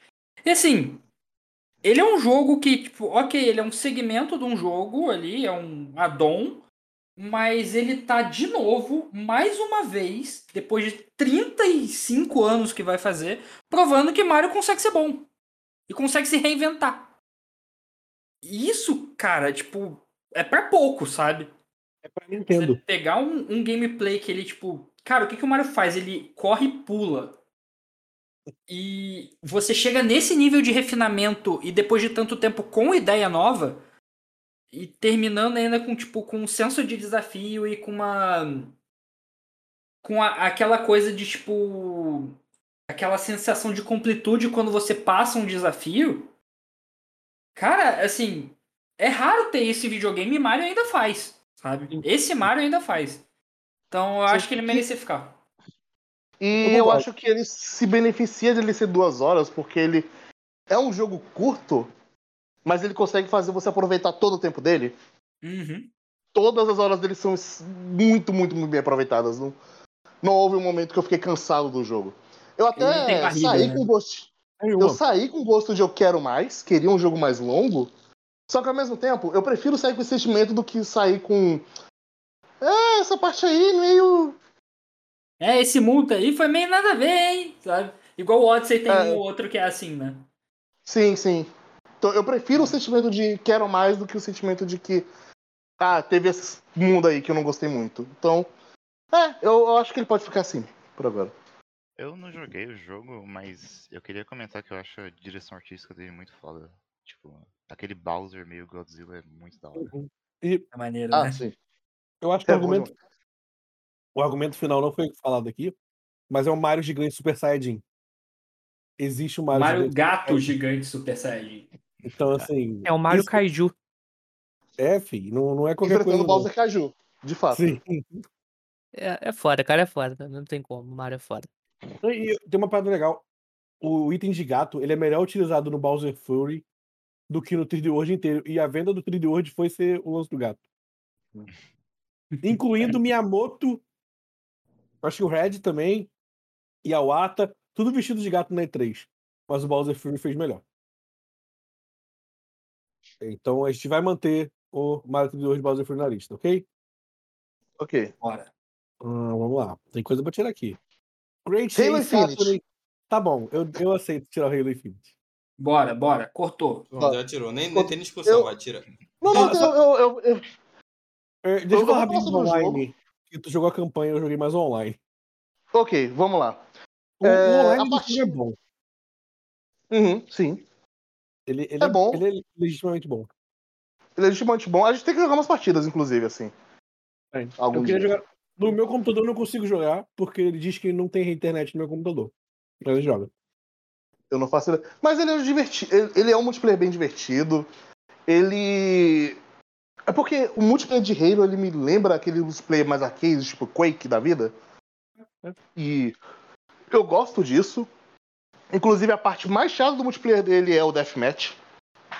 Pra mim, podia acabar Deathmatch em qualquer multiplayer de FPS, que é a modalidade mais chata, tipo. Tem, tem coisas tão mais interessantes você fazer. Então, eu acho que aí vai um problema do Halo, é que quando ele, você quer completar a missão, ele se perde um pouco e o Deathmatch fica mais interessante, porque você não depende, depende tanto dos outros. Uhum. Todos, os- todos os modos são mais interessantes, mas aí você tem a questão de ninguém pega aquela maldita bola pra ganhar. Ah, e sim, sim. estresse. É, tem momentos que você fica estressado porque coisa típica de alguns jogos multiplayer de que caralho, ninguém tá sabendo jogar esse jogo. Não é porque o FPS que o objetivo é matar mais. O objetivo Hum. é você capturar a bandeira, seu filho da puta. Então pega a porra da bandeira. Eu E aí vou falar uma coisa. Não, não quer que eu faça preg, vai jogar Splatoon. Só foi um excelente jogo. Tô brincando. Não, Eu, odeio gente Veja que bem. pega também. É, que não, no Splatoon, no Splatoon você também encontra pessoas que só querem matar outra. É, é, é. É incrível. E, e eu fico meio bolado, porque assim. Tudo bem, eu, eu entendo você querer ter uma estratégia mais ofensiva. Meu problema não é que, que é muito ofensivo. Meu problema é que a regra do jogo é o time que segurar essa caveira por mais tempo ganha. E o filho da puta tá na frente da cadeira, da caveira. E ele não pega. Tá na frente dele. Vamos Mas- cortar todos os FPS da lista multiplayer, então? Oi? Eu, eu acho que ele é o único, né? É, é. Ele é o Eu pensei em botar Mas- split, split, aquele split não sei o quê. Splitgate. Mas eu sabia que ia perder também. Mas também tem a campanha.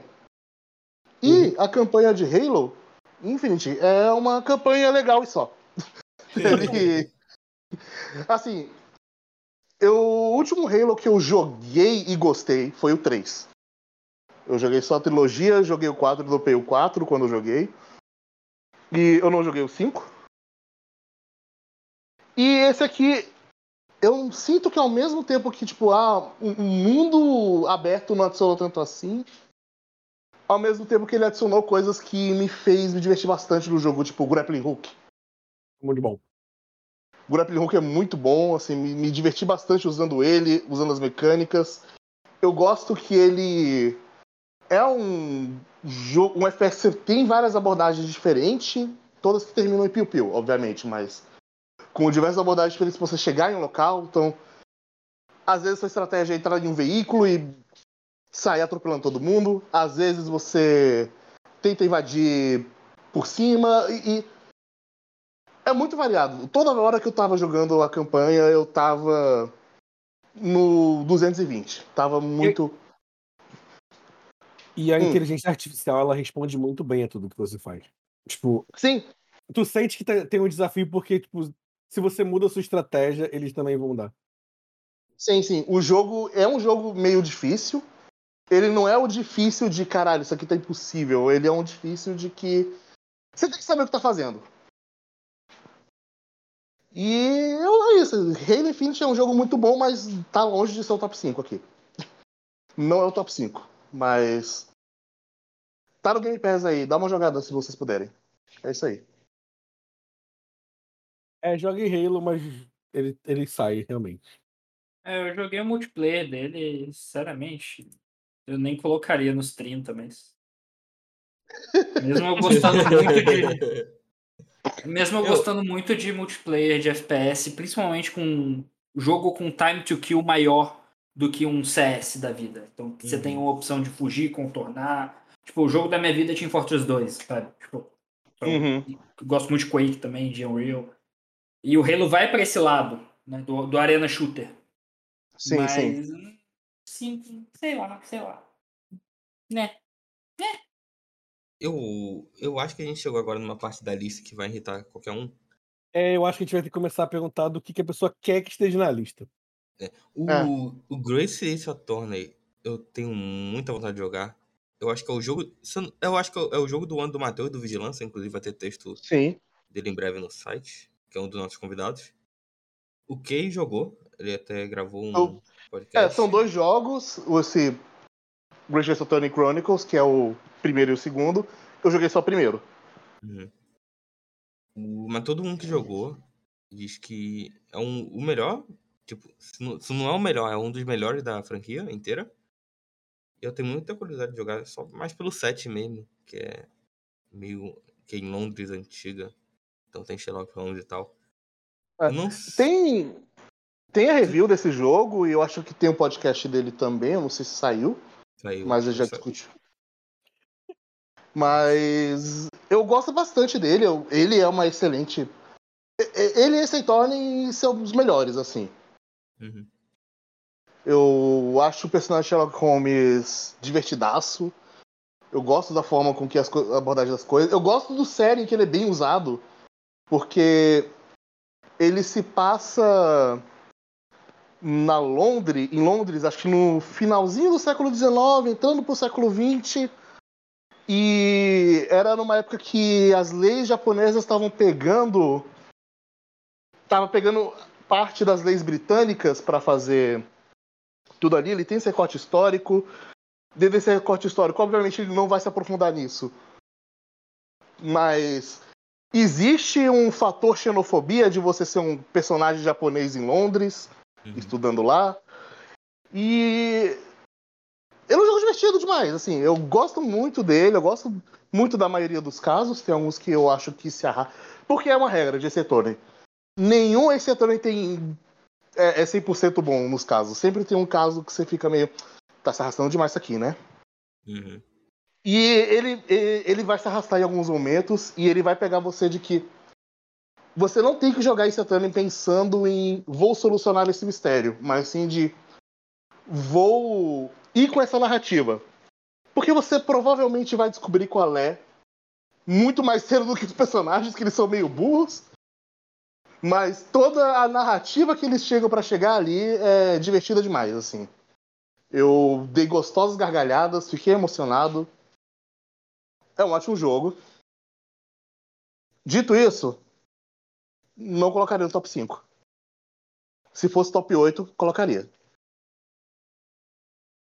Então, alguém tem mais alguma coisa? pra Falar sobre ele? Não, eu não tenho, não. Ninguém pra advogar sobre o jogo de advogados. Hã? Hã? Objection. Então, está cortado Great Chase A também. Inclusive, já fazendo um merchan, Uhum. quando esse podcast estiver ao, no ar, vai ter uma lista de cinco visual novels que tem tradução em português no site. E Sim. a trilogia original do Ace Attorney tá lá. E acho que outros jogos da franquia também foram traduzidos ou estão sendo traduzidos. E eu acho que esse aí vai entrar em breve. Talvez ganhe. E... Isso um- inclusive é um erro, acho que a Capcom deveria traduzir esses jogos. Porque eles são literalmente textos. Mas é É, isso, faz parte. Mas agora vamos lá. A gente tem. É, pera, deixa eu fazer as contas. Hum. A gente tem 15 jogos agora. É isso, 15 jogos. E eu acho que agora vai começar a doer, vai começar a mexer em jogo que é o jogo do ano de algumas pessoas. Uhum. Eu consigo tirar mais um dessa lista. Diz. Eu consigo tirar os dois dessa lista. Diz. É, eu tiraria o Death's Door. É, Hum, eu tô um falando deles. que vai doer. Eu tô falando que vai doer. Eu, esse é um outro- dos jogos do ano do Silvio. É. O Silvio adora esse jogo. Eu amo Da Death lista, eu sou a favor de tirar. Sim, tá? eu não, eu não tô te atacando, não, tá, cara? Eu sei, não, eu sei. Relaxa. O outro que tiraria, eu ia Eu- tirar o Death Door também. O outro que eu tiraria é o Shin Megami Tensei 5.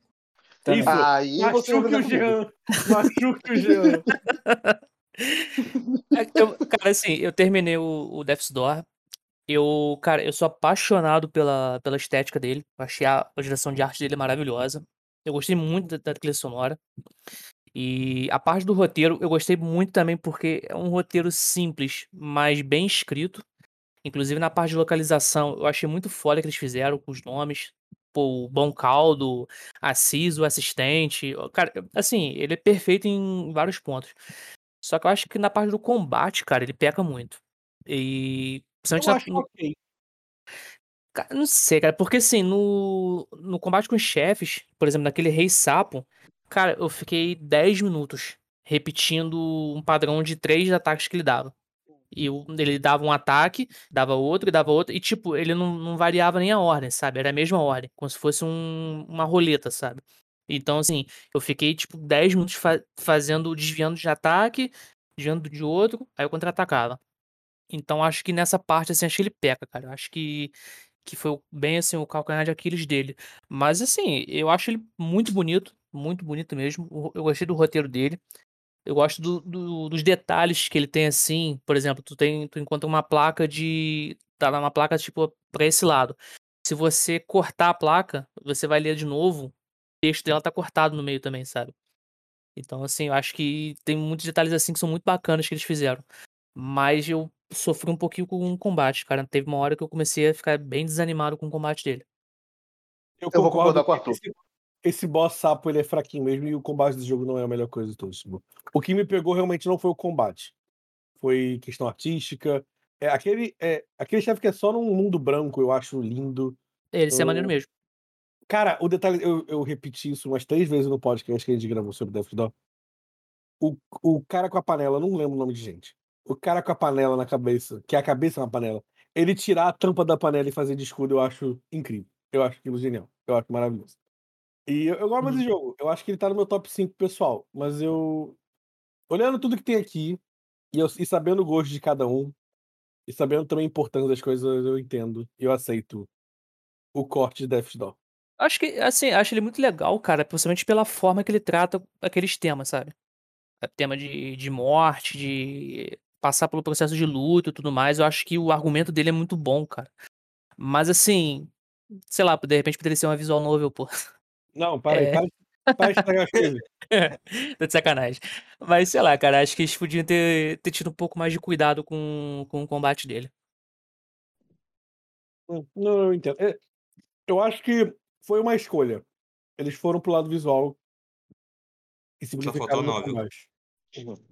Eu... eu vou fazer um corte oficial aqui que eu percebi agora que foi olhar a lista. Ah. A gente não tinha cortado Tales of Arise, mas o Ladino fez questão de nem colocar na lista do que sobraram. É verdade, E eu- é verdade, Tales of Arise. É, Pode cortar, né? Eu, eu, eu, tinha- eu cortei. Eu Falei, cortei sem cortado. querer. Eu cortei sem querer. Mas já então. É tipo, caralho, a gente nem cortou ele, mas o Ladino só chegou assim, opa, faz a lista eu, do, do eu. Sobrou? Sobrou esse não, cortou. Mas Tales of Arise é um bom Tales of, ele é um RPG de ação divertido, eu gosto. Eu não gosto tanto da história PC, mas eu gosto muito da interação dos personagens, como eles reagem ao mundo e à discussão deles, de onde. Do ponto A ao ponto B, que é o final do jogo, eles viram outros personagens e eu gosto disso. Eu gosto. E é a minha coisa favorita de Tales of, no geral. Pra mim, Tales of é sempre um jogo muito baseado nos personagens. Dito isso, tem outros RPGs melhores. Podem cortar. Já foi Já tá cortado. cortado, já tá cortado. Mas o Tales of Arise, que eu consegui falar. Duas pessoas que eu conheço, eu ainda não joguei. Estavam gostando do jogo pra caralho. Acho que, aí, acho que no segundo ato eles começaram a odiar o jogo. Eu não sei o que acontece. Eu acho que o segundo ato do jogo pode ser extremamente divisivo, mas teve coisas que eu odiei no final dele e coisas que eu gostei bastante. Mas ele é meio divisivo, sim, no que ele faz. E eu tinha falado mais cedo do Shin Megami Tensei 5, mas daí eu, descobri- eu vi que tem outros 5 na lista, que é o Forza. É verdade. Esse eu, esse eu, Eu acho que é o jogo do ano do Gaba, né? Sim, é meu jogo do ano. É, por um motivo bem pessoal, mas eu consigo falar muito bem dele, assim, só. Só por Forza. E por ele culminar muito bem. Mas vocês estão a fim de cortar ele agora? eu acho Olha, forte. Uhum. Eu acho que pode cortar. É, eu acho que o Gaba é muito mais letrado em Forza Horizon do que. Forza Horizon 5 foi o primeiro que eu joguei. E. Foram excelentes 40 horas. Eu nunca mais quero tocar em Forza Horizon 5. Eu joguei por volta por aí do jogo mesmo. assim, dá pra fechar a história, mas al- algumas das, das coisas opcionais. Cara, é, Forza, ele. Bem, o Forza Horizon, né, tem. Assim, ele é basicamente um novo Forza Horizon.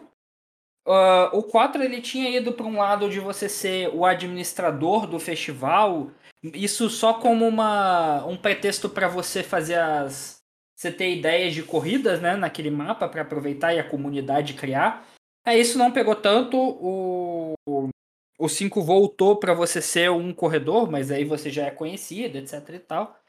É, a grande coisa é que ele é um, uma baita do tipo. O resultado final é mais do que a soma das partes.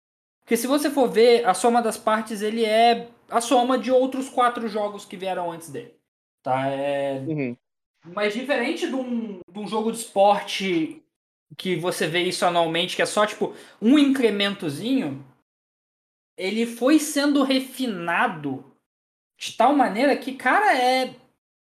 Assim, eu fui uma pessoa que já gostou muito de carro. E eu simplesmente parei de gostar de carro de uns anos pra cá porque eu moro numa cidade grande que carro é problema tanto quanto é solução. E Forza me deu vontade de ter carro de novo, cara. No final de contas eu tava comprando um carro. Sabe, tipo, caralho, velho, foda assim. Eu ele me despertou uma coisa assim, uma, uma alegria, uma diversão que é muito raro de, de ter hoje em dia depois você vira adulto, sabe? É, é- eu era quase uma criança brincando com Hot Wheels de novo. E É, eu sinto que. Isso é muito especial. Muito Hum. doido você falar isso no ano que saiu um jogo de corrida do Hot Wheels. Sim, mas eles são diferentes e, bem. Ainda não tem. Ainda não tem o, o ataque na pirâmide no Hot Wheels Unleashed, mas tem lá você pular a porra da pirâmide do. Quetzalcoatl lá do México no, no Forza, porra. E eu posso ter uma Ferrari. Eu posso ter todos os meus carros com uma pintura de menina de anime. É impressionante. Sim, é, é De coisa mais. Ó, ó, É, incrível como todo carro vai ter pelo menos uma pintura de anime. Sim. Não, e elas são só. muito bem feitas na maioria das vezes. Puta Sim. merda. Eu, eu adoro o meu Ford Bronco com personagem Genshin Impact, todo rosinha e a placa escrita Lula 2022. É. Porra, é isso, caralho. Esse jogo é muito bom. É, tipo, ele me deixa com um sorriso no. Só tem uma, uma hora que ele não me deixa com um sorriso no rosto. Que é. Não é nem no online que todo mundo vai se batendo igual um bando de retardado. Mas. É que ele tem muito menu. E, tipo, é, um bônus pra cá. É, você se perde nos menus dele. Isso eles, eles, isso é o ponto do mais mais que eles só foram adicionando as camadas e podia só dar uma, uma podada nisso, sabe? E tem muito Sim, menu eu- que é redundante ali. Era, podia ser só um aperte é, Y aqui, sabe? Mas Sim, não. tem- Eu sinto que tem muita coisa nesse jogo que eu não descobri e eu só não descobri porque eu não mexi no menu o suficiente. É, é, é, é. Ele tem esse problema. Esse é a o único problema que eu tenho com o jogo. Esse menu é ruim desde o 3. É, então, só que aí Ele é eles foram colocando mais coisa. e não melhorando. Mais. né? E assim, É, é- esse é o ah. único lado que eles pecaram no excesso, sabe? O resto é tudo, pra mim, é um, um excesso que só faz bem pro jogo. É, eu gosto bastante dele de corrida. Eu não sou o maior fã de jogos de corrida e eu acho que ele ajuda bastante nisso porque eu acho que ele é quase o tão simulador quanto você quer que seja. Ele nunca vai totalmente pro arcade, ele não vira um Mario Kart, mas ele também não. Eu acho que ele não chega a virar um Forza Motorsport ou Gran Turismo full simulação nas corridas. Sim, sim, sim. Mas ele consegue customizar bem pra você adaptar o seu tipo de jogo. Eu, sou... eu joguei de uma forma bem arcade. E os cenários eles são tão bonitos a ponto de que às vezes eu cagava se eu ganhava a corrida ou não. Era só legal você fazer algumas coisinhas. O jogo tá sempre te recompensando. E as missões de história dele, elas variam de ok ou isso é tão idiota que eu tô rindo, tô achando engraçado. E É, tô me divertindo. é, é, é. É isso. É. É um- No Eu- mínimo, eu- ok, é tipo mais uma corrida que você tá fazendo ali, né? E quando Uhum. ele é bom, ele é, ele é só muito engraçado. sabe? É É, idiota. não, tem um, tem, tem um diálogo idiota pra caramba que eu até tive que fazer um, mostrar no Twitter. Que foi o. Você sabe qual é a segunda coisa mais importante? Não, você sabe quais são as duas coisas mais importantes para um- uma família mexicana? É, família e o que mais? Família e o Volkswagen Beetle. É. El A Vocho. segunda coisa É, é, É o. Eu, cara, a a segunda coisa mais importante pro mexicano, o Volkswagen Beetle. É o Vocho. é, é, Ah, eu quero, eu quero É, é, levantar é um ponto. Eu quero levantar um ponto que já é bom em todos os Forza aí recentes, mas continua nesse. É, você pode botar pra pessoa falar o nome e tem Silvio no nome. Pra mim, Você não é precisa mal. mais botar, ele já identifica Ele direto. pega, né? é, é. Porra, eu fiquei. é- é- isso é do futuro. Aliás, assim, é, eu aceito vocês cortarem, eu só queria espalhar a palavra de Forza. É, vai ter texto meu no site, porque ele é meu jogo do ano, é, por motivos muito pessoais que passam por essa questão do uso da tecnologia dele. É, Ele. É, Pra mim, ele é o jogo mais do futuro que tem. E não- eu não tô falando de gráfico. É- ele, Ele é um é- jogo muito do futuro. Ele tem umas ideias muito boas. De acessibilidade também. Ele, ele manda bem. Sim, sim. Uhum. É, ele é muito ligado nisso, né? Você, pode escolher pronome, você pode colocar é, parte é, mecânica se você é PCD, né? Pra você se identificar melhor. Porra, isso é muito Sim, legal. sim, coloca prótese. É- é- Ele é muito bom nesse todo esse quesito. E é, eu, eu só. Ele é um melhor filme da Marvel que eu assisti. É assim que eu bato Ok. no assistimento. Ok, é, é, é totalmente válido. Até porque, assim, eu sou a pessoa que parou de ver filme da Marvel já faz uns 4, 5 anos. E eu acho que ele cumpre exatamente esse papel. Cumpriu esse papel no meu último ano, sabe? Uma parada que é divertida, é legal, é como se eu tivesse pego um feriado e maratonado Marvel. Eu acho que é Uhum. isso. É uma boa, uma boa visão dele. Mas depois de todos esses elogios, a gente vai cortar ele, é isso? Se vocês quiserem, vamos.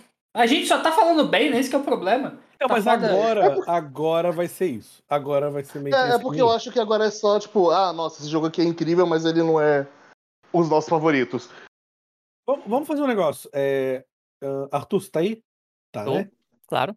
Me fala o seu top 5.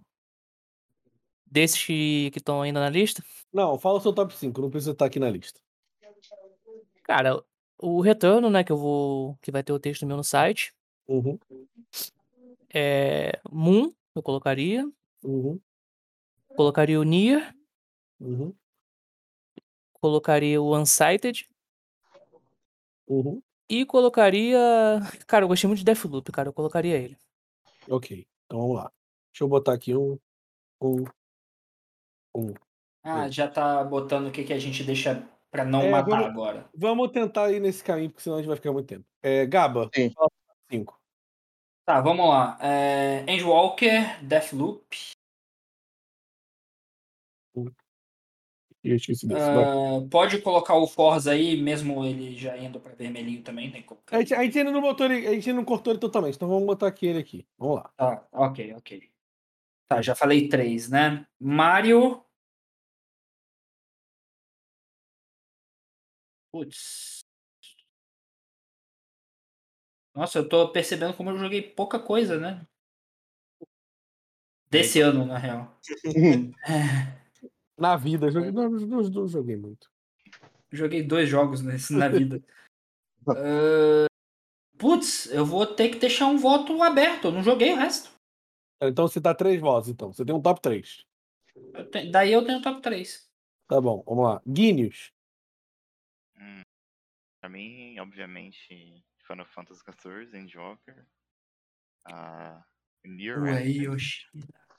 com certeza. Hum, bom, acho que desses que estão aí, só esses, né?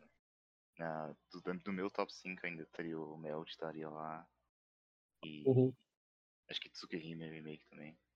Kinda, mas Tsukihime acho que não botou nem na lista, né? Não. não. Outro seria o Persona também, eu acho. Eu acho que ele entraria no meu top 5. né? Gente, vocês cortaram o, o top 5 todo Guinness. Pois é. Coitado do. Caralho. É, mas os, Coitado os, do os- Jim. os que eu mais defendo aí são o Endwalker e o Nier. Ok, é então vamos, vamos nesse. Ahn, Jean. Ah, o... Felizmente, meu top 5 foi muito bem defendido, então ele tá aqui ainda. Que é o Nier Replicant, o Neo in the You, o Shin Megami Tensei 5, Metroid Dread e Unsighted.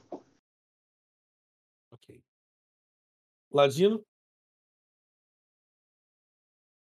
Faltou um voto no Dread. Tu, bota, tu vota no Dread? Gaba. O Jean, vo- o Jean votou. Ah, Aqui. ah, eu não vi, desculpa, eu não vi. O Ladino, eu É. acho que ele, ele tá ausente, então deixa eu falar. O meu? Vai. Ahn, Não tô ausente, eu tô aumentado. Tá, tá. Então vai, fala. É, Endwalker, Nier, uh, Voice of Cards, Hum, tá. é... Deixa eu ver, tinha outro jogo. É, The Legend of Tianjing, que não está na lista, nem Voice of Cards estava. Eu não joguei muita coisa em 2021, então meu quinto lugar seria o Final Fantasy 3 Pixel Remaster. Ah, Tá. ok. Ok. Ou era ele ou o 12 Minutes, porque é o que eu joguei. Meu Deus que do céu. Pixel Que bom, Remaster? que bom que É, eu aceito Final Fantasy 3 E o, Pixel Remaster. 9, você não, não tem no seu top 5. Isso era o Is 9, não era o Legend of não. Mas é um bom jogo. Era Então vamos 9. lá. É, eu, eu, eu vou votar sozinho aqui no Outer Wilds. Eu voto em Deathloop. Eu voto em Metroid Dre- Dread. Eu faço um voto para Psychonauts. Então, um, dois. Falta um. Manda o Mario Tá. ali, pô. Manda o Mario ali. Hum, eu não sei se voto no Mario, não, hein? Hum. É, pior que por, por questão de corte, o meu top 5, fora de tudo, é Outer Wilds, Deathloop, nessa ordem, né? Outer Wilds, Deathloop, um... Death Door, Ah, Jesus. Metroid Olha, Dread. olha. Não, Metroid Dread em terceiro, De- Death's Door em quarto, e em quinto, o Resident Evil Village. Então eu acho. Então eu, eu, eu, eu acho que acabou meus votos aqui, eu não tenho mais como votar em nada. É, tá, eu, não- eu- eu vou fazer um negócio, porque assim, Outer Wilds, eu não joguei a DLC, Uhum. mas eu acho o jogo base incrível, assim, então. Provável. Sabe aquele sentimento de que provavelmente se eu tivesse jogado a DLC, ela estaria aí? Aham, eu imagino que sim. Eu, eu acredito que eu estaria, porque a experiência que eu joguei com Outer Wilds é uma experiência que eu nu- nunca tive com videogame. É uma experiência bem única mesmo e que eu não tava esperando ser única do jeito que ela foi. Eu acho que o jeito que ele faz, que o game design dele é, é maravilhoso e mais disso não me incomodaria. Se foi mais disso bem feito, melhor ainda. Uhum. Mas, mas é, é- pelo menos pela votação aqui, já garantido, a gente tem. Final Fantasy em, em, em 14 Endwalker tem 3 votos, Deathloop tem 3 votos, Nier tem 4 votos, uh, Neo tem 1 voto, Forza Horizon tem 1 voto, It Takes Two não tem nenhum voto, Monster Hunter Rise não tem nenhum voto, Metroid Dread tem 2 votos, Shin Megami tem 6.5 tem 1 voto, Psychonauts 2 tem 1 voto, Unsighted tem 3 votos, e o Mario, o Mario 3D World Bowser tem 1 voto. Do Gaba, mais Vamos um meu. segurar então Fifinha 14, Deathloop e Nier no top 5 do site. E aí É. a gente acerta outros dois pra completar? É isso aí. Pode ser. Pelo menos agora, então, garantido, a gente tem três jogos no top 5 do site. A gente tem Final Fantasy XIV Endwalker, Deathloop e o Nier. É, tá indo no padrão que a gente estava esperando, né? Ah, Sim. ao mesmo tempo, a gente já pode cortar, então, os jogos que não tiveram voto nenhum, correto? Eu, é, o que tiver volta nenhum, pode. Mas é. É porque é- teve um. fala. Não, Não, os, é que, tem. os que tiveram um voto, a gente vai manter. Sim, sim, beleza, beleza. Mas é, é, vamos lá. É It Takes Two. é, eu sei que o Arthur gostou muito, o Jean também gostou. Eu, eu não, não sei mais quem. É, ele seria meu top 6, não meu top 5, sabe? Pô, tinha que. Eu pensei que o It Takes Two seria mais voto. Eu- eu também. Eu achei que. Eu achei que só eu de que joguei não teria votado nele. Ah, Monster Hunter Rise, alguém quer defender? Eu não joguei. É um excelente Eu jogo, tenho- mas eu não defenderia para esse top 5. Uhum. Então, beleza. Agora sobra. Sobram. Cortei alguma coisa aqui? Não, cortei sim. Temos 12 jogos, 3 já são selecionados. O que a Tá. gente tem que decidir agora é Outer Wilds, Echoes of the Eye, Moon, New The World's End With You, Forza Horizon 5, Metroid Dread, Shin Megami Tensei 5, Psychonauts 2, Unsighted e Mario 3D World Bowser's Fury. Eu, eu queria chamar atenção para Metroid Dread um pouco. Tá. Por várias Eu questões. ia tentar tirar dois aqui. Vai, diga. Hum. Um meu e um que eu ataquei. Que seria o Forza Horizon e o New The World's End With You. Já cortar os dois. Uhum. Aí, aí é uma briga com o Jean. Não, não, Não a gente tinha acordado que se tivesse só 6, ele poderia ser cortado. Sobrando Uhum. só 12? É, é isso. Tipo, a gente precisa cortar jogo daqui, sabe? Aham, Esse que é o aham. negócio. e os Então, dois vamos- estão com um voto, teoricamente. Então. Uhum. Eu acho que então eu vou além, eu acho que eu vou falar pra cortar também pro Psychonauts 2. Eu fui o único que É, eu votei não queria ter falado isso. Eu fiquei. Eu não tinha falado. É, eu, eu fui o único que votei nele. Eu gosto muito do Psychonauts 2, mas eu entendo que ele não. Ele não é, ele não é nesse nível de bom. sabe? Eu acho que ele, ele Uhum. não tá do lado dos três que já estão no top 5, sabe? Sim, sim. Então a gente tira aqui Psychonauts Eu 2. tiraria o. Acho que só o Jean jogou, não sei se o Guinho jogou. O Shin Ok. Megami Tensei. Eu não joguei. Pode tirar. é, considerando que só eu joguei, eu acho que ele não é jogo. um bom representante do site, mas. Ele é um excelente Tensei em questão de gameplay. Eu acho que ele é meu favorito. Porque. Ele tem um excelente equilíbrio. O sistema de Press Turn, que é o mesmo sistema do Shin Megami Tensei 3, que é o Nocturne, tá refinado ali no seu máximo. Que, pra quem não sabe, é um sistema que Persona no 3 pra frente ele pegou e simplificou. Que é o que se você acertar a fraqueza do inimigo, você ganha um turno extra. Se você acerta alguma coisa que o inimigo é forte, ou bloqueia, ou reflete, você perde turnos. E ele pega muita estratégia sobre isso, porque ele é muito sobre você dominar o combate, conseguindo o máximo de turnos possíveis, porque é muito sobre, ok, eu tenho que fazer esse inimigo agir o mínimo possível, porque provavelmente um inimigo médio te causa muito estrago no turno dele. Então, e você causa muito estrago no inimigo também no seu turno. Então é muito sobre quem vai dominar primeiro. Ou, ou se você tomou no cu, como você vai fazer esse controle de danos. E é um balanço de poder muito gostoso, muito bom. E além disso, ele tem uma excelente ambientação. Eu gosto muito da ambientação do jogo. Eu adoro a trilha sonora dele. Tem, tem músicas maravilhosas. A única coisa que, ironicamente, esse jogo peca muito é na história. A narrativa dele é bem escassa, ele é muito mais sobre conceitos e sobre ideias que ele joga do que sobre narrativa e construção de personagem. Uhum. E essas ideias e conceitos que o jogo joga são muito fodas. É tipo. É muito, muito, muito bom. Eu só queria realmente que ele trabalhasse mais essas né? ideias. Uhum. Mas é, é, é, ele é um excelente jogo, ele tá no meu top 5. Mas só eu joguei. Então ele não representa o site.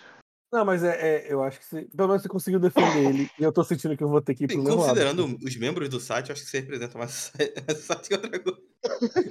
É O verdade. pior que é um. É um jogo que eu tô com ele no, no Switch pra jogar. Mas ele aconteceu no final do ano, né, cara? Então, assim, ele é um Uhum. jogo grande no final do ano. Então, caos de final do ano, eu não consegui. Eu É. falei, ah, eu vou me preparar e tomar um tempo pra jogar ele. Ele acabou Uhum. ficando pra trás. Ele, aí. ele parece Tá aqui. longo também, né? Eu não É. sei quanto, quantos anos ele Ele, tem. ele é um dos grandes motivos de eu querer comprar um Switch ainda. Uhum. É, eu também. E tem um jogo que eu quero defender muito mais, na verdade. Metroid Dread? Não, Unsighted. Então deixa eu falar de Metroid Dread, então, porque eu, eu acho que. Por favor, gente, me, dê- me Ok. ajuda com o Metroid Dread. Não. Ah, Metro- o Metroid, Metroid pra gente aqui, no, tipo, pelo menos, eu acho que pra mim e pro Jean, o Ladino não, não, não foi nessa junto. É, foi meio mais especial ainda esse ano, porque a gente meio que parou pra jogar todos os jogos antes do, do- da linha principal ali, antes de Prime. Sim, sim. E, e, tipo, deu uma visão muito diferente pra mim do que é Metroid. Ah, Metroid eu, eu, eu lembro de conversar com o Jean que eu tinha medo de, por estar jogando todos os Metroid, eu ficar meio cansado do, do estilo e não aguentar jogar o Dread inteiro. Ah, mas tipo, o Metroid Dread eu acho que ele é um, é um, é um Metroidvania excelente. É, tipo, do início a fim, eu acho que não teve nenhum momento do jogo que eu olhei e falei, isso aqui é ruim, sabe? É, no máximo, sei lá, o chefe é meio longo, o chefe final, ele é meio longo, ele é meio exagerado no, no jeito que ele quer que a gente lute, Uhum. mas. Nossa, que jogo bom, sério. Que jogo incrível. Eu, eu, eu acho que É. ele é o Samus e Trundle no certo, de verdade. É, é, é, tipo, você percebe que eles aprenderam to- com todos os erros do Sound Returns e fizeram direito. Tipo, e o como eles fazem momentos, sabe? Quando você vê o, o vírus. Qual é o nome do vírus? É o X? É. E aí você. O momento que você encontra o vírus e ele muda o jogo inteiro pro, pro que ele é, sabe? É tipo. Uhum. Eu, eu- eu acho que além de ser uma evolução do Samus Returns, eu acho que ele é um. Um abraço, assim, ao que é a franquia Metroid. É, é tipo. É você ter a Samus falando pela primeira vez ali com áudio para ser um momento mega impactante e legal. É você Uhum. ter. ah, pela primeira vez você ter os é, cho, cho, chojos, Choso. ali, tipo, vivos e você vendo e você lutando contra um, ou, ou você entendendo o que aconteceu com eles.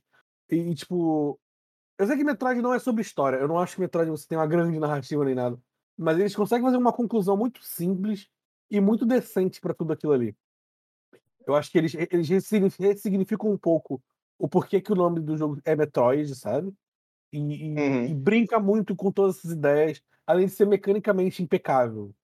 Tipo, é que Metroid, assim, a gente já tá tão é, cansado. Não, eu acho que é um pouco cansado da quantidade de Metroidvania que lança. Que quando a gente vê um Metroid 2D, ele parece ser menor do que é, mas ele é, ele é gigante, assim. É, é... É porque eu acho que ele é muito polido também em questão de possibilidade. Ele Não, e- é um e jogo é- pensado em você. Tem, tem coisas que você consegue fazer aquele sequence break, de você quebrar a sequência pegando o item mais cedo. Aham. E o jogo te recompensa com isso, porque tem uma outra forma de você matar um certo boss, Uhum. porque você fez sequence break, sabe? Era pra você ter, você ter um item que não era pra ter naquele momento.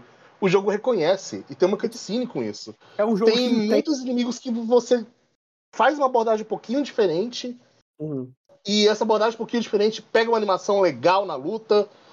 E tudo isso faz o jogo ser muito fresco. E ele é um Metroidvania meio puro, sabe? Porque eu sinto que o problema da maioria dos Metroidvania médio hoje em dia é que eles puxam muito pro combate e não pra exploração.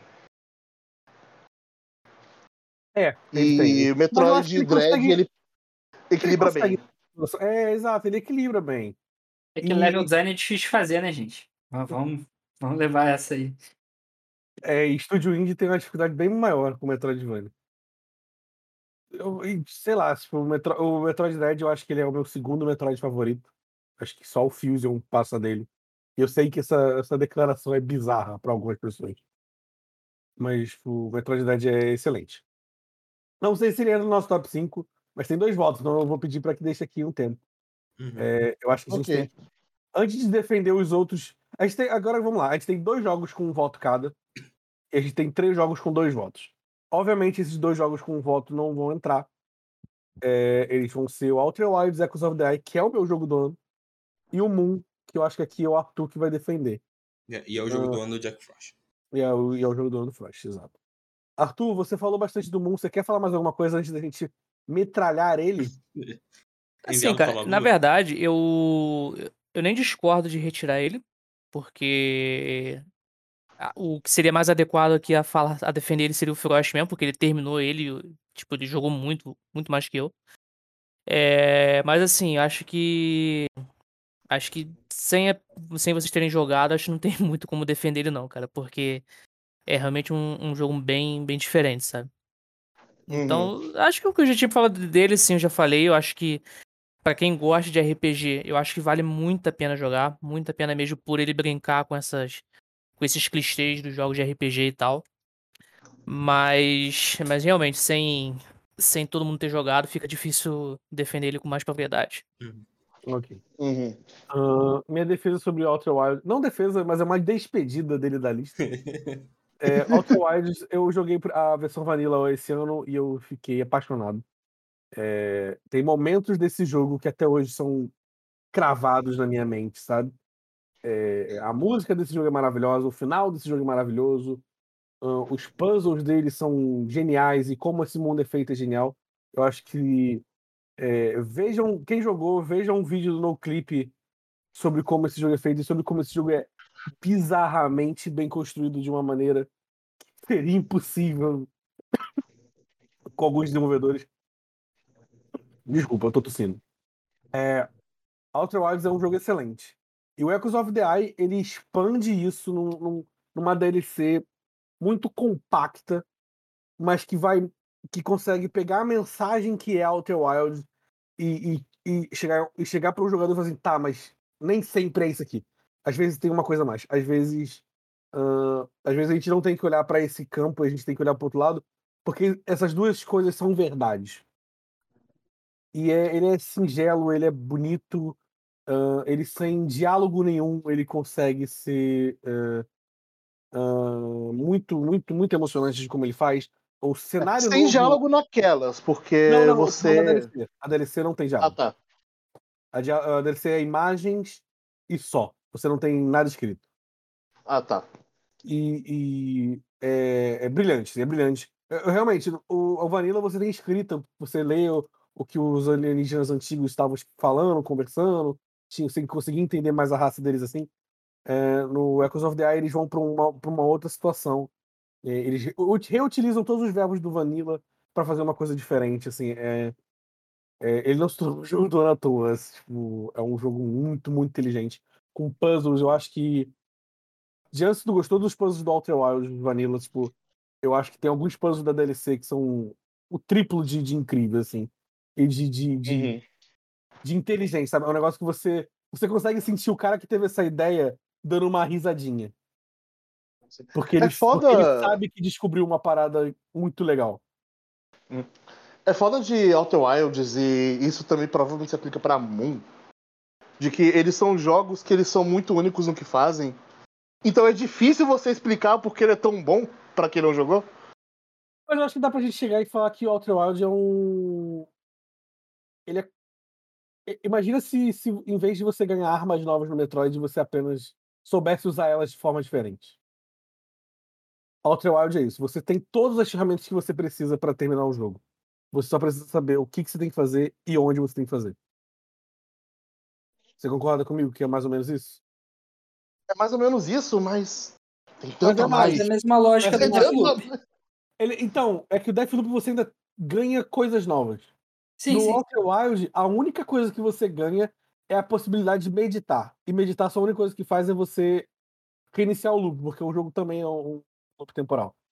Ah, de resto, você não ganha absolutamente nada. O que você faz para terminar o jogo, você literalmente pode fazer na primeira run. Na primeira run. E, tipo, o, lance do jogo é você aprender. E a- o, como ele quer que você aprenda é te colocando em um mundo que não está sendo feito pro jogador. Esse mundo, ele simplesmente existe e você tem que coexistir com ele. Se você não conseguir coexistir com ele, você não consegue descobrir nada, você não consegue terminar esse jogo.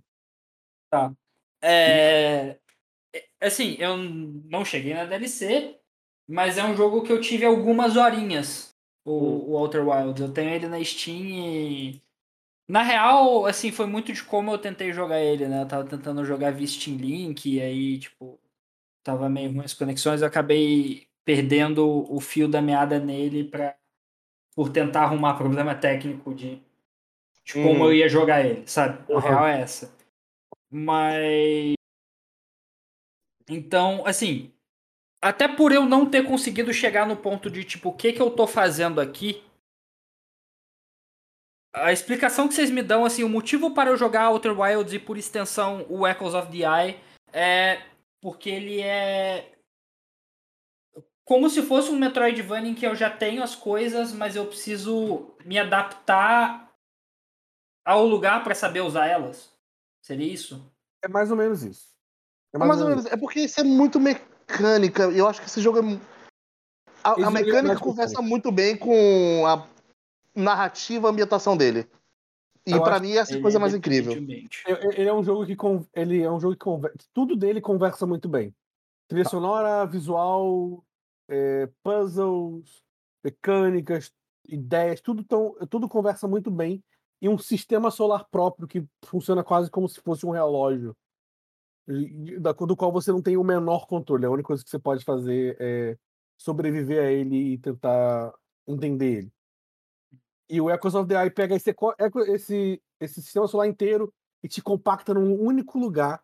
Lindo, lindo, lindo. Eu acho que é a coisa mais linda de, de Outer Wilds. Eu acho que é um dos visuais mais impressionantes. E é, e é revoltante saber, porque você percebe que o desenvolvedor sabia muito bem como era impressionante você chegar naquele lugar a primeira vez. E, e ele joga na sua cara o como ele sabe que aquilo é impressionante. Então, tipo, é um jogo, é um jogo muito, muito bom, um jogo muito honesto. É, é um jogo. Tipo, se, o Outer Wilds eh, se tornou, tipo, um dos melhores jogos da minha vida. São os jogos que eu mais tenho carinho hoje. Então, o Echoes of Eye, que é a DLC que lançou esse ano, não tinha como não ser o, jogo, o meu jogo do ano. Mas eu entendo que, como só eu joguei, é, vai pra fora da lista. Mas joguem, joguem Outer Wilds. Tem no Game Pass aí, é só comprar a DLC e, e correr pro abraço. Bom, eu acho que o próximo jogo a ser retirado é o Mario, né? É, é. Eu, eu, eu dei uma forçadinha. Eu Acho coercitivamente fiz o Silvio dar um voto no Mario. Então... E aí a gente já fecha, a gente mata ele e fecha a lista, né? A gente Sem mata falar mais- de Unsighted, sem falar de Nier, sem falar de Deathloop, sem falar de Não, Walkers. A gente fala agora, mas é, A gente pode falar. a gente tem o top 5 do site. Olha aí. É Final Fantasy XIV Endwalker, Deathloop, Nier, Metroid Dread e Unsighted. Olha aí. Três, três jogos japoneses. Um baseado em japonês. E a Nintendo. Calma aí. Não, ah, não, a Nintendo Caraca, não. O o Ibi, o Ibi desgraçado. É um jogo brasileiro, não é um jogo inspirado em japonês. É o jogo brasileiro, cara. E Deathloop, e Deathloop não é japonês também, né? Não, é que eu confundi Deathloop é falar. e a. Nintendo só pra irritar o Silvio, mas depois lembrei que era da Silvio. Uh, Ladino e Guinness e Gaba, vocês jogaram Final Fantasy XIV Endwalker e fizeram É, imitar então, eu sei que o Nia tem mais votos, mas pra mim, Andy Walker Não, o é, na moral, Não, é, né? a, gente, a gente não tem ordem Aham. aqui, então Sim, não... sim, sim. Eu acho que o, não só o Andy Walker em si, mas o ano 2021 foi todo Final Fantasy, né? Uhum. Só se falava isso muito ano Ô, antes olha. da, da crise da Activision. O jogo já tava bombando e depois que aconteceu aquilo, explodiu. E ele me ajudou bastante no ano passado. Eu perdi meu avô e eu precisava de alguma coisa pra me concentrar e não pensar em merda. E Final Fantasy me salvou. E aí veio o Andy Walker no final do ano e.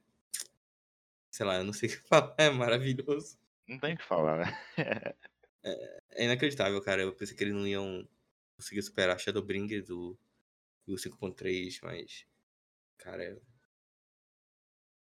É outro nível. Eu-. O Final Fantasy XIV ele renasceu pra mim nesse tempo também de 2021, porque eu tinha jogado ele em 2015, um pouquinho, eu cheguei assim, fiz o Arkham Reborn e logo parei de jogar porque a vida atarefada me cortou, mas sempre ficou aquela questão de tipo, caramba, é, eu acho que eu, depois de 10 anos que eu parei de jogar Ragnarok, eu acho que eu finalmente achei um, um MMO que me fisgou. E aconteceu que no momento que a pandemia parecia que ia acabar, mas não acabou, eu me vi novamente trancado em casa. É, Eu despretensiosamente falei com o amigo, pô, você ainda tá jogando? Ele, tô. E foi uma excelente maneira de me reconectar e fazer amigos. Assim, é, de uma forma muito orgânica. E pra vocês terem uma ideia, eu fiz um amigo que, assim, ele é um senhor de 60 anos no Reino Unido, sabe? Uhum. E a gente trocou, eu mandei, tipo, paçoca pra ele, ele me mandou chá em inglês, sabe? Tipo, a gente fez uma brincadeira assim. E a gente conversa sobre outras coisas e virou virou um hub ali de tipo, putz, entrar, minha esposa entrou na jogada, é, a gente casou no jogo e foi uma maneira de relembrar o nosso casamento também. No momento eu tava rindo igual bobo, assim, então, no meio de um mar de merda, é, foi Uhum. da onde eu tirei uma alegria, sabe? E por mais Uhum. que eu não tenha nada pra fazer, eu nem queira rodar conteúdo, rodar roleta, as dailies do jogo, às vezes eu só logo pra, tipo, dar um oi pro pessoal e mandar uns emote com o meu Lala, sabe? É. Putz, cara, é. excelente. Tem muita música ambiental, tipo, a gente o próprio jogo que leva a gente pra lua. Tu fica na lua lá e, e tem a batidinha. Tu só fica lá, de boa. Tu na música. É. Tu não tava nem fazendo nada no jogo. Tá lá. E assim, e aí falando de Andy Walker, né? Assim, vamos começar pela música. Putz, é boa demais. É, é isso que você falou e. Soken se superou demais. Sou quem é foda. Uhum. Porra, é... que expansão do caralho, gente, na moral. É, todo DLC devia ser assim, sabe? Tipo, DLC de jogo, não só Final Fantasy.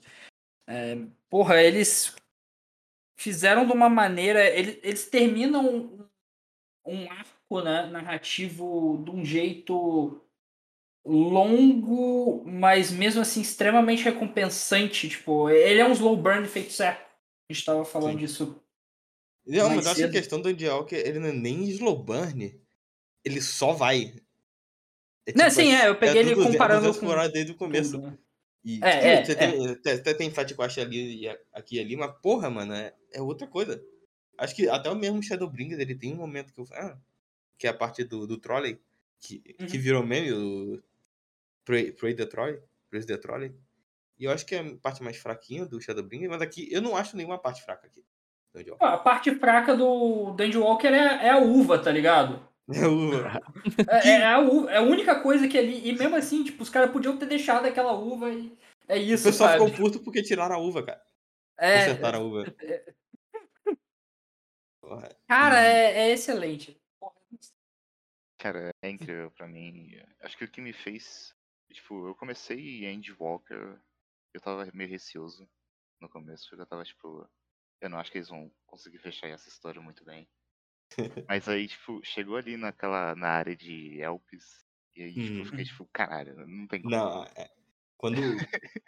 É, é meio spoiler, mas Elpis é uma área. Cara, quando chega Elpis é. Nossa, era. Porra!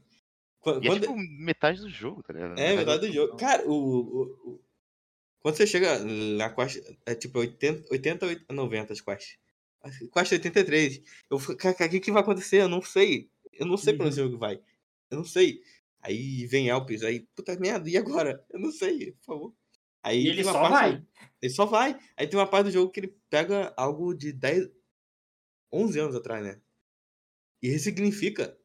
Ressignifica a porra. É uma música. Ele ressignifica a música. Tipo, Ah, é. obviamente eles não planejavam desde lá, mas, porra, cara, é, é inacreditável o quão bom é, o quão bem amarrado é. E é meio que o que me dá, deixa esperançoso pro Final Fantasy XVI. Porque o 15 é uma merda.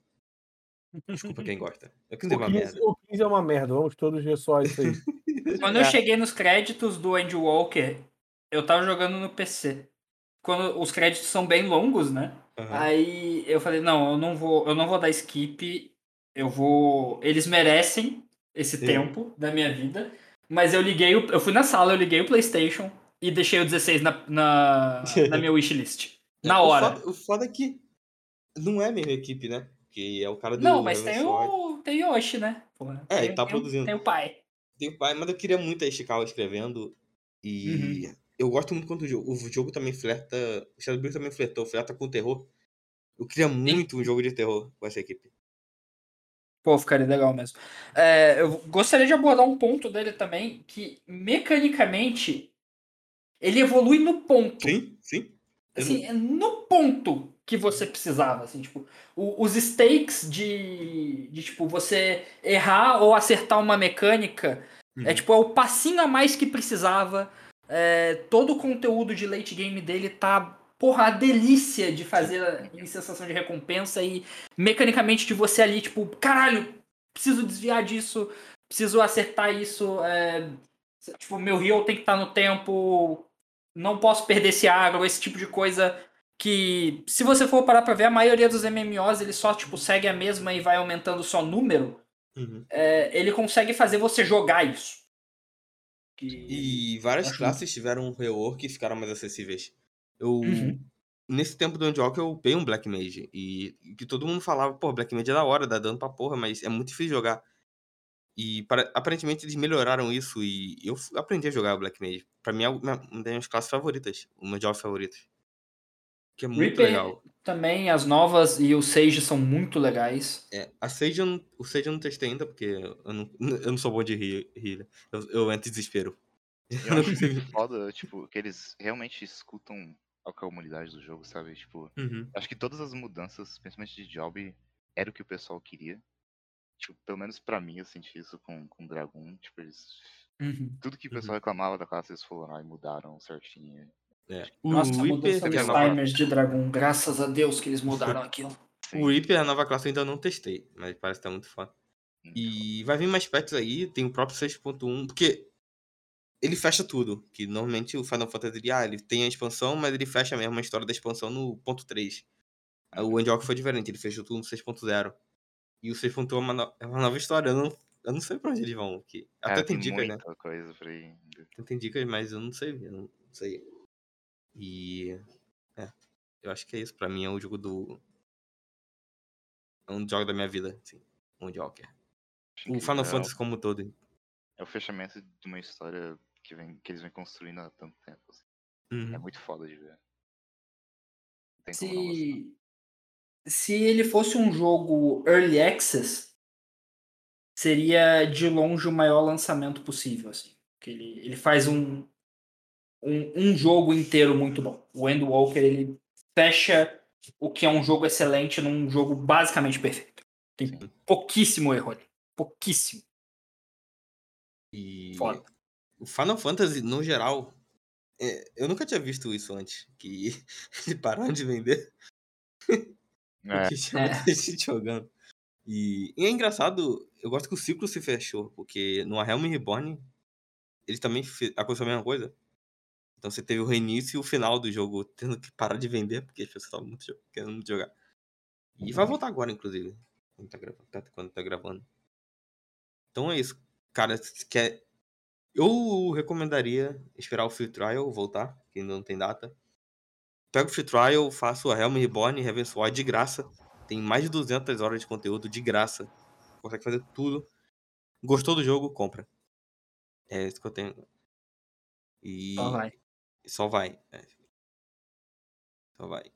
É, eu, eu queria ter o ímpeto, o dinheiro e a não burrice de perder minha senha de, pra, pra jogar Final Fantasy XIV.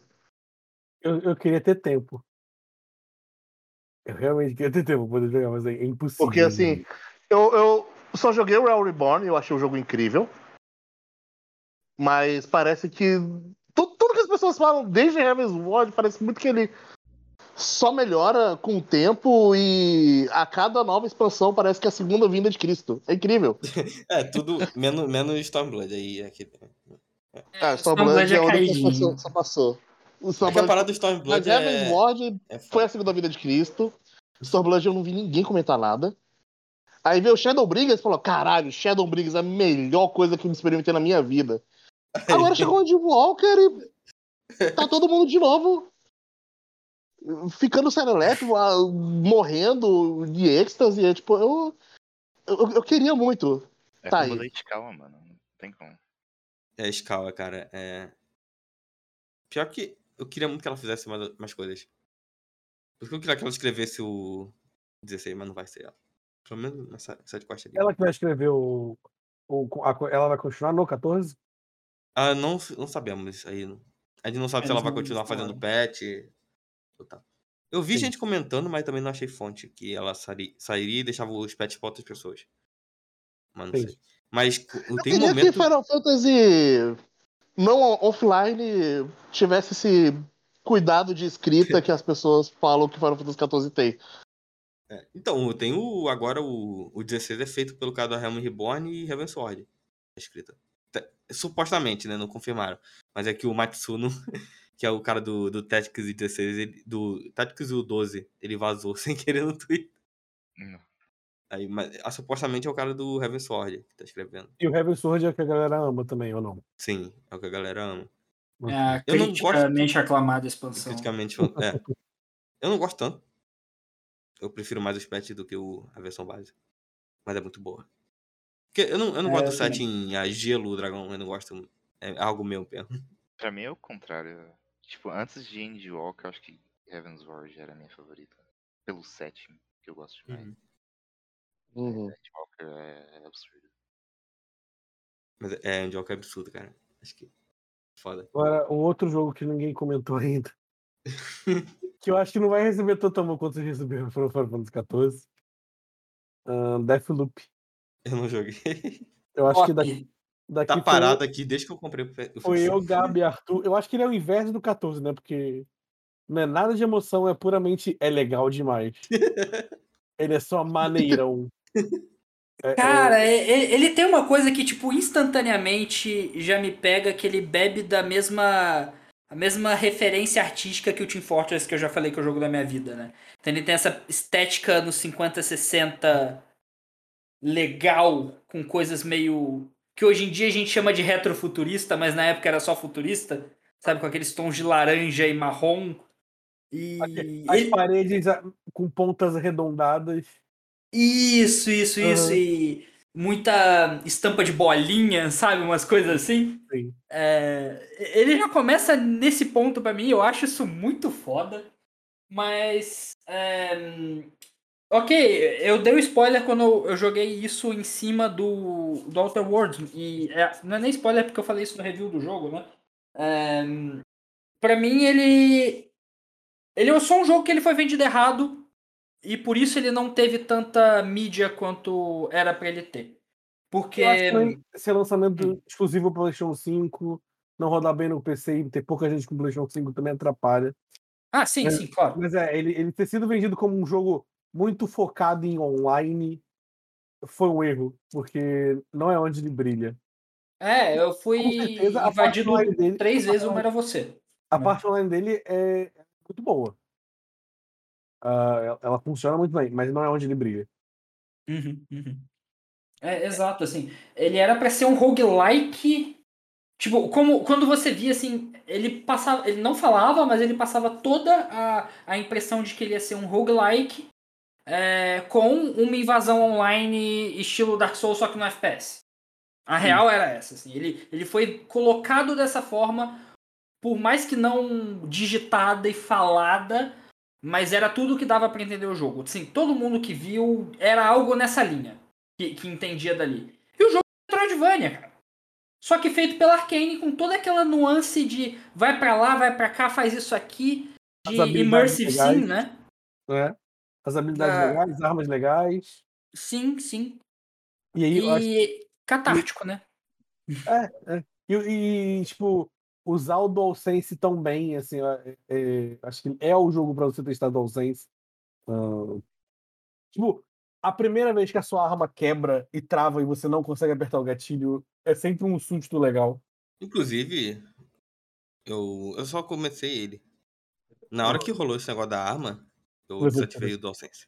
Não, Eu fiquei com não, de não, quebrar- Eu fiquei com medo de não, quebrar o não. controle. Eu tinha acabado de Não. comprar o videogame. Eu também. Eu- Quando eu for jogar, quando eu for jogar, eu, eu ativo o depois. dia que eu comprei o PlayStation, que chegou o meu Play 5, eu baixei o, o, o Deathloop. Mas, tipo, o, o tremor de você conseguir saber se você tá fazendo muito barulho pisando ou não, vir pelo Hum. controle é excelente. Ah, as armas são muito boas, as conversas são muito boas, os inimigos são muito legais, aquele, o- os chefinhos ali que você vai encontrando, cada um tem uma história muito divertida. E as pontas. Os dead ends que o jogo tem também na ilha. Aham. Que tipo, você acha que você vai desvendar uma coisa sobre tal personagem, que é um dos bosses, né? Um dos alvos. E na verdade não, é um outro cara ali, tá ligado? Ou outra Sim. coisa completamente diferente. E você vai, Porra, você vai entendendo essa vida deles ali nesse loop de. Aos poucos você vai explorando e você vai entendendo tudo que tá acontecendo. Ao mesmo tempo que o jogo brinca muito com, com, com uma, uma certa administração de tempo. De você saber que é melhor você chegar em tal lugar em, em tal momento do que em outro momento. E, e você entender, tipo, ah, ok. A, a- é Juliana, né? Ou é Júlia? É Juliana. Juliana. A Juliana invade nesse horário, então eu não vou entrar aqui nesse horário, eu vou entrar em outro. Ou, tipo, quando você sabe que ela vai entrar e você tá ali, você tem uma tensão muito legal. O, é, o Gabo, eu acho que ele se ferrou um pouco nisso, que ele, ele jogou muito antes de sair. Foi uma semana antes, não foi? Foi, foi. Eu peguei o, o inicinho do inicinho do. Assim, abriu o, o servidor, eu- tava jogando. É, muito obrigado, Bethesda, inclusive, por isso. É, é Obrigado, meio César. raro a gente, foi é, é meio raro a gente receber jogo tão antes assim. E isso ajuda. Mas, bom, é, bastante, bastante. É, quando, quando eu peguei, eu acho que já tinha uma já tinha mais gente jogando. e Eu acho que já tinha mais gente que já tinha terminado, tava começando a explorar de jogar com a Juliana, então eu fui muito invadido. Tipo, todas as vezes que eu fui na, na, na, na missão final, eu fui invadido. E- Ah, mas ela aumenta o spawn rate. ah, imagino. Isso, isso eu vi depois, porque também, tipo, três Juliana, velho. No, E- no final de- do jogo. E é sempre muito divertido, é sempre é, é- é muito legal como eles deixam aberto pro do, do jogador ser criativo quando tá com a Juliane e também quando você tá com, com o protagonista. É, é, o jeito que você Oxi. consegue enfrentar cada um é muito legal. é. eu acho que o, o- a missão final eu ouvi diversas pessoas falando de maneiras diferentes como ganhou. O- o- e mesmo que existem coisas definidas que você tem que fazer para terminar o jogo. O como você faz essas coisas definidas ainda é muito, muito aberto. Uhum. É, Ele, tipo é, um- ele é, ele é sobre- é uma um- construção. Um 12 Minutes que deu certo. É, é. É o 12 minutes, é o 12 minutes que você não tava comendo a tua irmã. É por aí. Mas você tá, você dá É. uma cantada em É. uma personagem. É, é, tem um problema ali também. É, Mas, eu- mas eu acho que eles brincam com isso muito bem. Mas eles brincam com isso muito bem. É, É, ele, ele te corta a asinha logo. ele logo... corta muito claramente, ele deixa a situação muito estranha rapidamente. Ele reconhece que isso é um problema. 12 Minutes reconhece isso não como um problema, mas como uma história incrível. Que merece William Dafoe, William como, como, como É, cara. eu acho que o, acho que vocês definiram bem assim no, no começo que o, o Deathloop ele foi um jogo vendido meio errado, né? Porque ele tem tanta coisa legal, cara, que, que poderia ter sido melhor explorado no, no marketing dele, né? E O- os textos são legais, cara, são divertidos. É, é engraçada essa dinâmica do coach com, com a Juliana, sabe? É, tem essa, essa violência catártica meio, meio Tarantino, sabe? Que, que a galera gosta de ver assim, sabe? E, cara, ele é muito divertido, cara. Eu gostei muito dele, achei ele muito divertido. Tem muitas maneiras de você solucionar o- os problemas que o, que o jogo te, te dá ali. Tem um game design muito bom, tipo da, da Arcane. Você, cara, você explora o mapa, você acha cada buraco ali que, porra, tipo, não é possível que tenha uma coisa aqui pra pra passar aqui abaixadinho e tal e, e matar alguém. E, cara, eu acho que ele. E também esse problema, né, dele ser meio exclusivo do, do PS5 e não rodar bem no PC, prejudicou um pouco. Acho que ele não, não foi tão apreciado quanto ele poderia ser. É, pô, a questão do DualSense, ele trabalha muito bem, cara. Ele usa muito bem. Quando a minha arma quebrou também, eu fiquei, fiquei doido também. Cara, eu achei aquilo muito foda, cara. Não, não tem como. É, Sim. enfim, videogames. Em cada arma você sente a vibração diferente. Uhum. É, e- cara, eu achei É que. Tipo, é, é muito foda, cara. Assim, não tem como explicar, porque você explicar uma, uma sensação tátil dessa, assim, é, é muito difícil. Só jogando pra você entender, né? É igual criança descobrindo videogame, sabe? É, é. Você meio tá, você tá redescobrindo o videogame, sabe? É, eu achei muito, muito legal isso, cara. Nessa parada de vender o jogo errado, você não acha que pelo menos eu vi muita gente surgir assim na, na minha bolha? Muita gente odiando, querendo odiar Deathloop, que é um jogo de tiro, tá todo mundo elogiando. Hum, eu acho que. Ah, não sei. Eu acho. Não sei.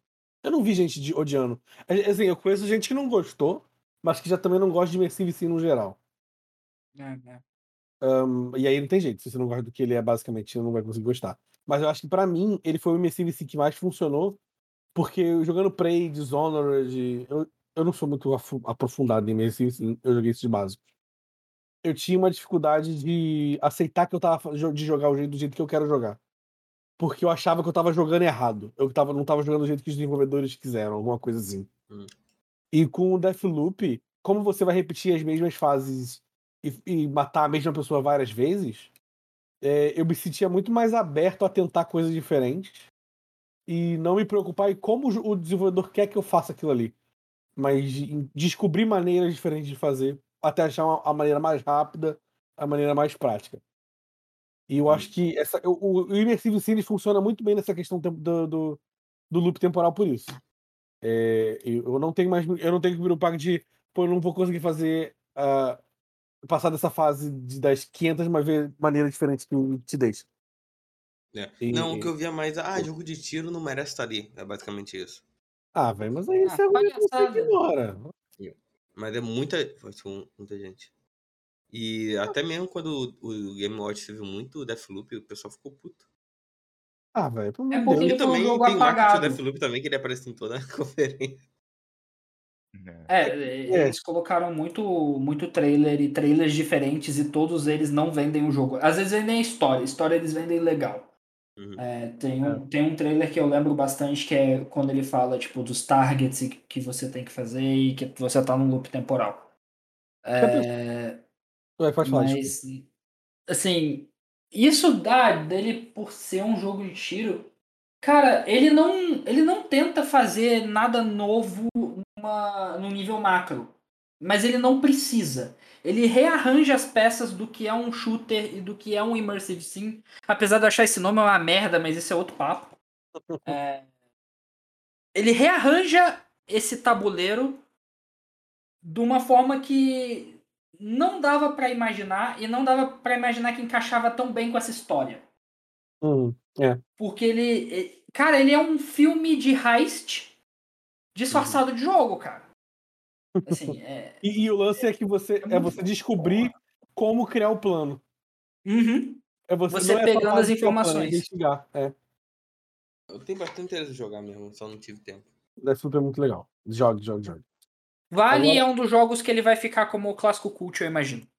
Mais do que um jogo apagado. Eu acho que quando ele chegar no Xbox, lançando no Game Pass, eu acho que É. ele vai ter uma sobrevida muito interessante. Talvez se eles lançarem mais. Sendo da Microsoft agora, Eu acho que ele- eles podem até tentar lançar com mais conteúdo e acho que criar uma, um- é. uma coisa nova. É, eu Mais acho que- poderes. pode Eu ser. gosto que o diretor mais, do jogo, ele. O diretor do jogo parece uma pessoa muito legal. Ele, eu acho que ele ganhou uma promoção, né? Hum. Dentro da Arkane. É, agora ele é head da Leon. É. Ele era só um do... Ele era um dos cabeças, mas o outro cara foi pra, pra Arcane do Texas, né? E ele Uhum. ficou como head da Leon. né? Isso aí é papo do Tonho. É. Nada que fale da Arcane sem o Tonho serve pra ir. Tem que ser com o Tonho. Agora, é, pra gente também não alongar ainda mais esse podcast que foi extremamente longo e necessariamente longo. Nier. Nier. Nier. Nier. Nier. Nier. Joguei duas horas desse ó, Nier. você não falou de Nier pra pular o site não, né? Porque. Não, não, a gente, não, a gente vai pular Metroid Dread porque a gente já falou. Mas Nier, o site Sim, gente vai sim. falar. É só explicando. Eu joguei duas horas de Nier. Tive um problema pessoal terrível. E sujou demais a imagem de Nier pra mim, porque sempre que eu olho pra essa imagem, eu lembro desse momento terrível, então vai demorar pra eu jogar. é. Mas fale de Nier. Nier Automata é, é um dos melhores favoritos. Inclusive, é por causa do Nier Automata que eu comecei a jogar o Final Fantasy XIV, que eu queria fazer a raid. E eu queria muito jogar o Nier original. E não tem, não tem como, como jogar. Ele só foi vendido físico e tava caro também, PS3. O que, eu passei anos, acho que uns três anos de finalmente remasterizar esse jogo. E eu gostei muito, gostei pra caralho. Que eu, eu ainda prefiro Automata, mas eu, eu vejo muita coisa melhor aqui no, no Replicante. E aí Yokotaro. Acho que as pessoas deviam dar chance pra Yokotaro. Eu acho esse Nier Replicant um dos melhores exemplos de como fazer um remaster, na minha opinião. Uhum. Tipo, é... ele faz tudo tão bem, assim. Tipo, pra mim que tipo, eu joguei o jogo original ah, na época no 360 e pra mim era um dos meus jogos favoritos. E acho que eles, eles conseguiram fazer muito bem. E tem, tem uns, tweets, uns tweets muito legais, tem um novo final também. Uhum. E, ah, é muito bom. E Yokotaro, né? Tipo, a história é absurda, não tem o que falar. Eu acho que o grande problema dele é. Ele ainda é um jogo de 2010. Então. Ele foi. Ele teve esse. Ele teve um rework no, no gameplay. Mas eu acho que ele ainda tem umas, uns, uns troços de 2010 que eu acho bom eles eu terem acho que não deixado. é troço de 2010. Eu acho que é troço da Cávia. É, pode ser também. É um jogo. É, Lagino, é- mecânicas de 2010 ele teria muretinha e filtro cinza esverdeado. ele tem um filtro cinza. Mas ele Não, não, não, não. tem muretinha. O remaster ele não tem esse filtrozão. O... É. Se você jogou no PS3, a versão de PS3 é bem mais cinza. Mas eu acho que eh, são limi- limitações da Cave, vou dizer assim. Concordo com o Kay. E, e na época, provavelmente, te- era o que deu charme ao jogo. E eles poderiam muito bem ter retirado isso tudo. Mas eles deixaram. E eu acho muito corajoso que eles deixaram isso. E eu consigo entender porque o jogo é amado. Porque, o que que fez dele ser amado. Claro, não, não é uma desculpa a gente ter que visitar Lost Shrine cinco vezes. é verdade. É, ele é um jogo que tem vários probleminhas, mas o saldo dele, principalmente o saldo emocional, por assim dizer, Uhum. é extremamente positivo. Ele. O Nier Automata é meu jogo favorito assim da vida. Eu já adorava muito o Nier original, o, o Gestalt, e jogando o Replicant com as coisas que ele tinha adicionado, o Final E, que eu não tinha lido o livrozinho pra, que, tinha o Final E, mas eles adicionando aqui. Ele deu uma ressignificada fodida para o que que é Nier original, sabe? Uhum. Nier Replicant ele foi totalmente ressignificado com esse final E. E é incrível, é incrível. E eu acho que pouquíssimos jogos. E eu não vou conseguir citar nenhum exemplo de um jogo agora que tenha personagens mais carismáticos do que os protagonistas de Nier. O Uhum. Emil, a Kainé, o Vice, eles são personagens incríveis, eles são muito bem escritos Eu adoro a dinâmica entre eles. A dinâmica entre eles funciona muito, muito, muito bem. E é muito estranho eu dizer isso, mas joga esse jogo em inglês. A É, então, dublagem. eu ia comentar isso. Eu normalmente só jogo o jogo japonês em. com a, du- com a com VA em japonês, né? Mas o, os dois jogos, esse jogo do Yokotaro, até mesmo o Voice of Card que saiu ano passado, tem que ser em inglês. Eu eu não sei, tem alguma coisa no jogo do Yokotaro que te faz. que a voz do inglês é melhor. É muito estranho. E eu fico muito conflito com isso. Porque eu só jogo em japonês. É comigo a mesma coisa também. O, o Vice, cara, é, é estranho, né? Porque, cara, é, é um livro, velho. E, Uhum. e é mais carismático que, que muitos personagens de, de outros jogos, Sim. sabe? E, porra, é cara, é um livro voando, aí o, o, o Emil, cara, é, depois ele vira um, é um boneco praticamente, sabe? E, e mesmo assim, tipo, tem um, um carisma absurdo. E a escrita é muito boa, o, o Yoko Taro ele escreve muito bem, quando você vai pegando as referências que ele usa, né? Que ele, ele explica das influências dele, questão de, de 11 de setembro, aquela coisa toda. E, O próprio Evangelion também. Ele, Evan- ele, Evangelion, né? ele gosta muito de Evangelion. Ele cita diversas vezes. Quem não gosta? É, dá, dá pra perceber que tem, que tem uma influência do, do Evangelion. E eu acho que ele tem uma, uma construção de mundo muito boa. Você, con- conforme a gente vai fazendo as side quests, a gente genuinamente se interessa de, de ver o- aqueles conflitos daquelas pessoas ali, daqueles NPCs, o, o que que vai resultar aquilo e tal. Uhum. é, como o mundo ali se desenvolve. E, cara, acho que foi um, um remaster muito bem-vindo, principalmente pra gente entender melhor o, o que, que tá acontecendo no, no Autômata. É, acho que os fãs mereciam isso. E o poder uma, uma melhorada muito boa no, no combate, que 2010, assim, é um jogo complicado, né? Sempre foi ponto fraco, assim, nos jogos. O- Eu joguei o Drakengard 1 e já era problemático na época que foi lançado. É, é que, é que o Drakengard é uma outra história porque ele não queria, ele não queria fazer um combate. Eu acho que Sim, ele, ele só sim. queria fazer, pô, eu quero o Ace Attorney com, com Ace Attorney, um Ace Combat com dragão. Mas acho que não, não, Sim. tem que ter, tem que ter combate. Eles fizeram aquela merda lá. É, é muito bacana a gente, a gente ver o, as ideias do Yoko Taro por trás dos jogos, né? Por que, que, ele, que ele inclui tanta violência, né? Como ele usa a violência pra criticar a própria violência nos jogos e tal. E, E porra, um, e um nome que eu acho que ninguém conheceria, sei lá, cinco anos atrás, quando o Automata surgiu. Quem é o Uhum. Kotaro? Tipo, É, ele, ele era 20 super cabeças. nichado. É, Não, 20 cabeças. totalmente, Era, o ni- totalmente. era o nicho do nicho, tipo, 20 cabeças. Aí veio o Uhum. Autômata e explodiu, e todo mundo. Porra. eu só fui me, eu só fui me ligar, cara, de- que era ele, assim, porque eu, eu joguei o Drakengard, só que, cara, era um jogo, assim, muito nichado, cara. E eu, Uhum. e eu joguei, assim, por acaso, porque eu sempre gostei muito de Square, aí vi que tinha o símbolozinho da Square, falei, pô, vou jogar. É, eu, eu quero jogar ainda o E- Drakengard. Eu, E, sabe? é. Sim, e o Drakengard é um jogo difícil. É um, um jogo Sim. difícil. É difícil de jogar, é difícil de jogar, é, é muito complicado de você entender o que tá acontecendo e, e assim, dependendo da, da época que você tá jogando, da idade, eu joguei quando era moleque, entendeu? Então, assim, Uhum. é, é difícil é, absorver aquele conteúdo ali, cara. Pô, é muito Uhum. problemático. Eu, eu acho, eu, acho, eu acho muito engraçado quando eu descobri que Drakengard era um negócio mais sério. Tinha uma história mais. Porque eu joguei quando muito criança era tipo, ah, dragão. Sim, sim, cara. Era, era só um jogo legal do dragão. Eu lembro que teve que uma vez eu, numa das fases, eu matei todo mundo no mapa. Meu contador deu tipo umas 4 mil pessoas. Aí fui ver anos depois a entrevista do Yokotaro, ele falando assim, porra, quem, quem gosta de contar quantas pessoas matou é psicopata, então vou botar um psicopata. Então eu falei, tipo, caralho, eu não tive essa consciência na época, eu não vi, eu era um moleque novo, cara. Entendeu? E lógico Uhum. que a gente na época jogava God of War, que tinha isso também e tal, de matar gente pra caramba, pontuação, Devil May Cry e tal. Uhum.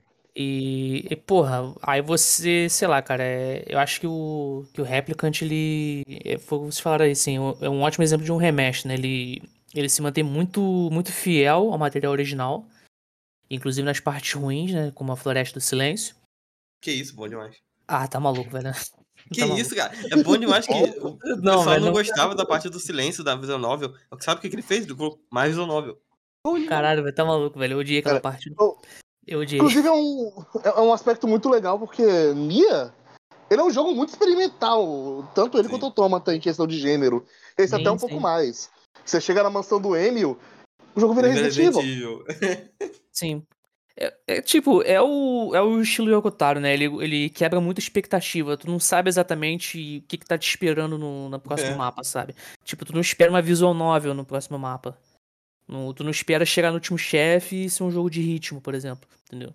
Uhum. E, assim, acho que é muito louco, cara, isso. E, porra, Nier com certeza foi um dos melhores jogos do, do ano pra mim também. Sim. Sim, sim. É, é incrível. Eu não consigo descrever em pouco tempo o quão Nier é incrível e por isso são as coisas que o Octaro faz. E É, é aquele jogo assim. É a música, né? É a música. Ah, sim, a trilha sonora. Ah, sim. É, é absurda. Geralmente quando eu vou indicar o Nier pra alguém, eu falo pra ouvir a trilha sonora. E tipo, fala, cara, joga no escuro, porque se eu for te explicar o jogo, eu vou ficar três horas aqui e provavelmente eu vou estragar a sua experiência. Eu acho que você jogar no escuro é, é muito melhor. Uhum. O, o blind de jogar Nier, eu não sabia quase nada de- do Nier. Eu sei muita coisa do Drakengard que eu já vi. Mas o, o Nier eu queria jogar sem saber nada. E é, é uma experiência muito satisfatória. E, e emocionante também. Tem coisa que você não espera. E tem coisa, cara, eu, eu joguei automata, eu sei que vai dar merda. Eu tô preparado pra dar merda, mas aí dá merda e você não tá preparado pra dar merda. Inclusive, acho que falou um pouco disso antes e o Reiter aqui, sobre a sidequest que você segue bastante e Uhum. você fica preso na narrativa delas de que a maior recompensa pra maioria das sidequests é história. Sim. Você Uhum. faz uma sidequest toda e normalmente ela te dá uma ou duas linhas de diálogo sobre a solução daquilo e você fica meio satisfeito. Uhum. É, tem a sidequest, a- as questlines do pescador, onde você aprende a pescar. É, essa é boa demais. Quando ela terminou, é uma coisa muito simples. Mas eu terminei chorando o negócio, cara. A, a velha do farol também é muito Ela foda. fala também é foda. Sim. A velha falou é foda demais. A que adicionaram do casal Porra, sim. é, é maravilhoso aquilo. Mas, E, cara, e é esse é um foda. jogo cheio de momentos, assim, que. Ele ele é um jogo cheio de momento a momento que é tocante demais. Ele é genuinamente um jogo tocante. É, é isso de Nier? Isso, devia botar aí pra cima. ó. Não tem ordem. No meu coração tem. Ah, a, gente, a gente já falou de Metroid Dread, então a gente não precisa mais falar além de que é um jogo legal. Pra finalizar, Unsighted. Ah, Acho que só o Arthur e o Jean jogaram? Eu acho que só nós dois jogamos. Eu. Assim, quanto mais eu penso em Unsighted, mais eu gosto desse jogo, cara. É... Talvez ele seja um dos jogos mais redondos que eu joguei na vida, assim. Ele é absurdamente bem polido no que ele faz. E eu acho que você vai adorar esse jogo, Silvio. Porque uma das coisas que ele faz muito bem é abraçar as coisas boas de Metroidvania e abraçar muito elemento de exploração de Zelda. E ele faz de forma magnífica, assim. Magnífica. O level design desse desse jogo é muito bom. Tudo que eu vejo desse jogo ele me faz querer jogar. Eu só não tive. Não parei pra fazer isso ainda, só isso. Mas eu quero jogar. Porque assim, esse é um jogo que eu, eu terminei ele duas vezes. E eu terminei ele duas vezes porque no pé do final do jogo, quando eu tava terminando, ele fez uma coisa que Metroid adora fazer. Que ele, por imagens, me mostrou uma mecânica que eu tinha desde o começo do jogo, eu só não sabia usar. E aí, quando eu fui jogar de novo, eu usando essa mecânica, fiz o Sequence Breaker e eu só fiquei maravilhado, porque eu- sa- sabe aquele. A cabeça pode. Ah, dá pra fazer isso! Caralho! E o jogo é cheio disso, é cheio disso. Ele tem cinco templos pra você ir. Ele é bem a, a estrutura de Zelda, você tem que ir pra cinco lugares, fazer cinco dungeons. E explorando essas cinco dungeons, você vai pegar os itens necessários pra ir pra final. É, é esse o esquema dele. Mas a, a abordagem que você pode fazer nas dungeons é maravilhosa. E você pode pular dungeons inteiras, você pode conseguir itens que faz a sua abordagem de exploração dela serem completamente diferentes. Ele jogou muito bem redondo. Muito, muito, muito bem redondinho. Muito. Ele tem muitos segredinhos também, tem muito. Eu terminei ele, eu descobri que. Na segunda run, descobri que tinha muita mais coisa para fazer. E eu descobri que tinha que jogar uma terceira vez ainda, porque ainda tinha mais conteúdo para destrinchar. Ele é muito bem polido, muito bem, muito bonito. Gosto muito da pixel art dele, eu gosto muito da trilha sonora desse jogo. E a história desse jogo também é bem divertida. Eu gostei dela, assim. E eu recomendaria que esse jogo ele tem uma mecânica de tempo no qual você tem um tempo limite. Todo mundo ali no jogo tem um tempo limite de vida, porque são androides que eles vivem com. Eles criam consciência com um meteoro. Só que esse meteoro é bloqueado, então você não tem acesso àquilo. Então, todos os personagens ali que são androides, eles vão perder a consciência e virar unsighted em algum momento.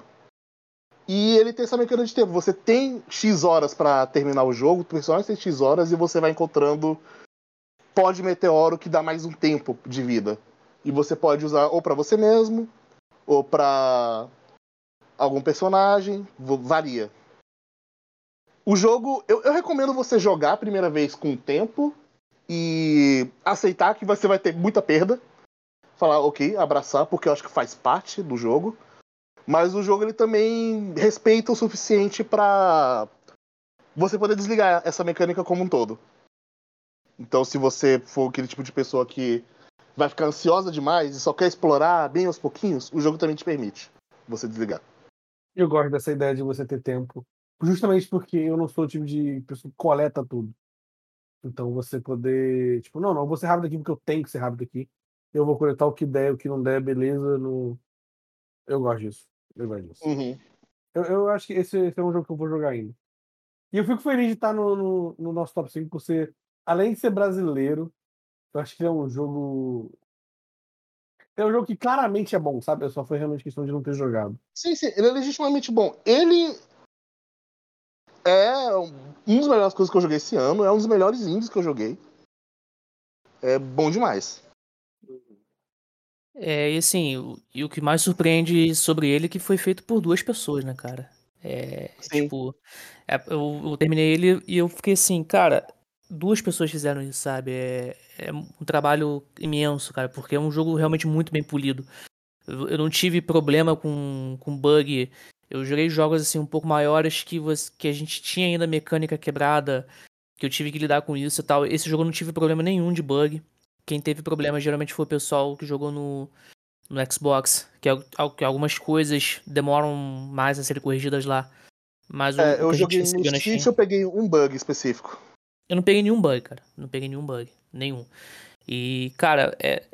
Assim, lógico que se você tem um pouquinho de problema com ansiedade, é bom ficar um pouco ligado com a questão do tempo, porque chega uma hora que ele fica te avisando que alguém tá, tá pra morrer e, e, e é meio foda.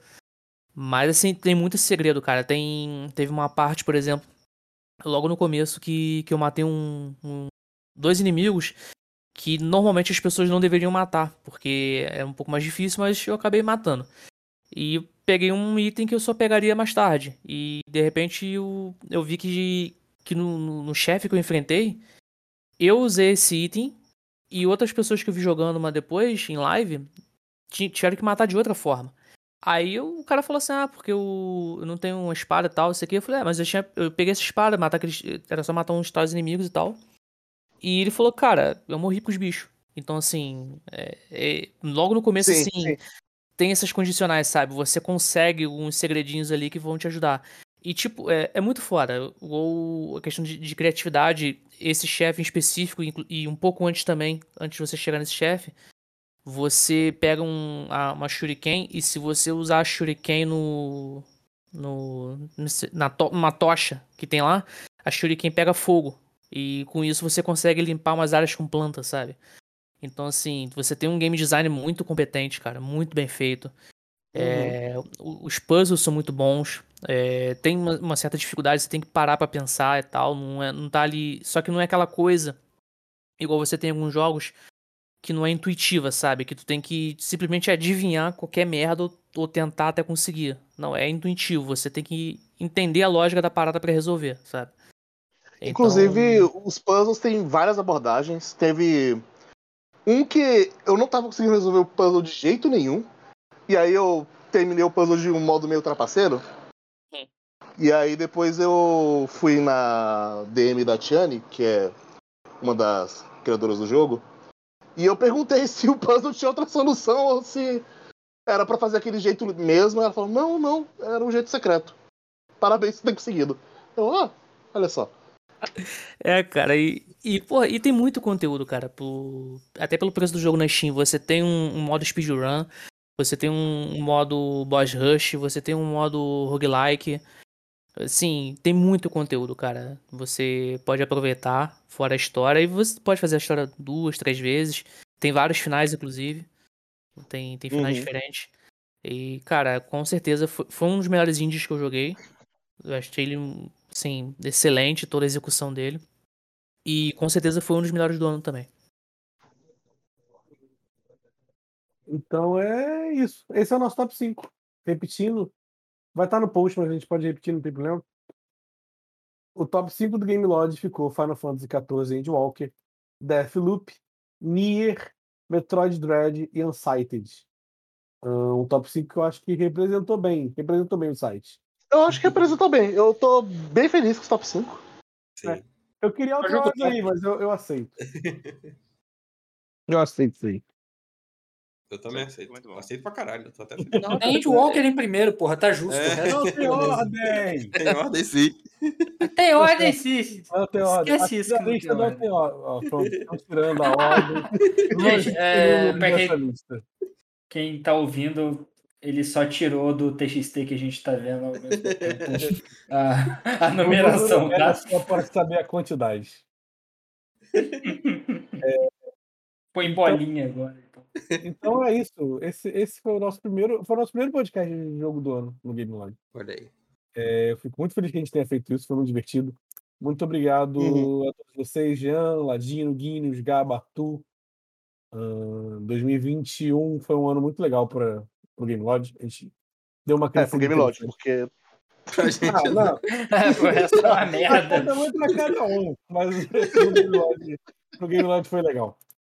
E vocês fizeram parte. Agora, isso aqui é quase uma comemoração disso aí também. Olha aí. É, muito obrigado a todos vocês. Muito obrigado a quem escuta a gente. Obrigado às três, três pessoas que o, o podcast mais ouvido do Spotify é o nosso. Olha aí. O que vocês estão fazendo? A pessoa não ouve muito podcast, pelo jeito. É, ou só ouve em outro lugar. Ok. Mas... Mas é isso. Muito obrigado a quem ficou aqui até o final. Esse podcast foi muito mais longo do que, que a nossa média. Mas foi necessário. Eram Mas 30 curto que eu jogos do Brasil. Foi divertido. Foi bom de fazer. Foi muito divertido, foi muito divertido. não tem como fazer um podcast falando de todos os jogos de um ano sem dele ser longo. Foram 30 jogos, alguns a gente só botou pra encher linguiça. Porra, tem três aí que a gente colocou na última hora, porque só tinha, tinha 27, tava meio esquisito o número. Aí vai, bota É, mas três aí. sa- saiu rápido, então. um desses três aí ficou até muito tempo na lista. Foi o. É o Mario, Mario. É Mario. Mas é isso. Jogo do início do ano que a galera esquece. Exatamente. Já tô cantando a Uhum. bola aqui, ó. Pokémon vai ser um dos jogos do. Nunca esquecerei, Gaba. Nunca esquecerei. Vamos, Eu, eu tô, eu tô que surpreso por vocês terem gostado de Pokémon Arceus. Calma aí, a Eu gente, tava gostou esperando de, ser um jogo meio ruim.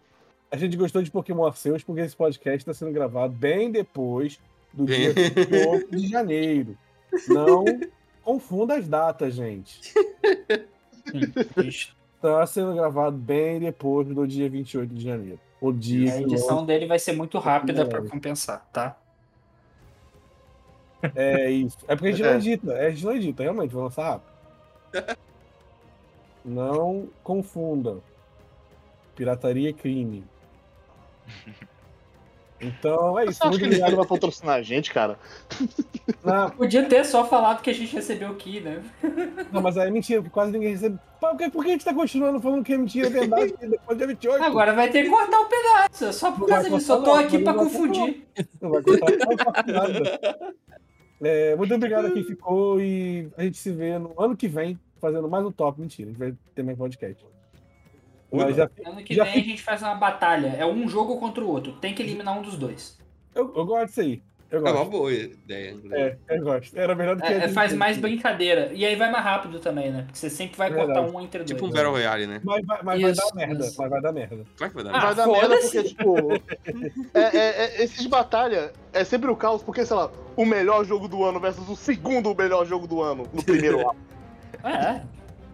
E, e só pra, antes, antes da gente se despedir de verdade, não, é, faltou Sora no Smash, que foi o melhor jogo do ano de verdade.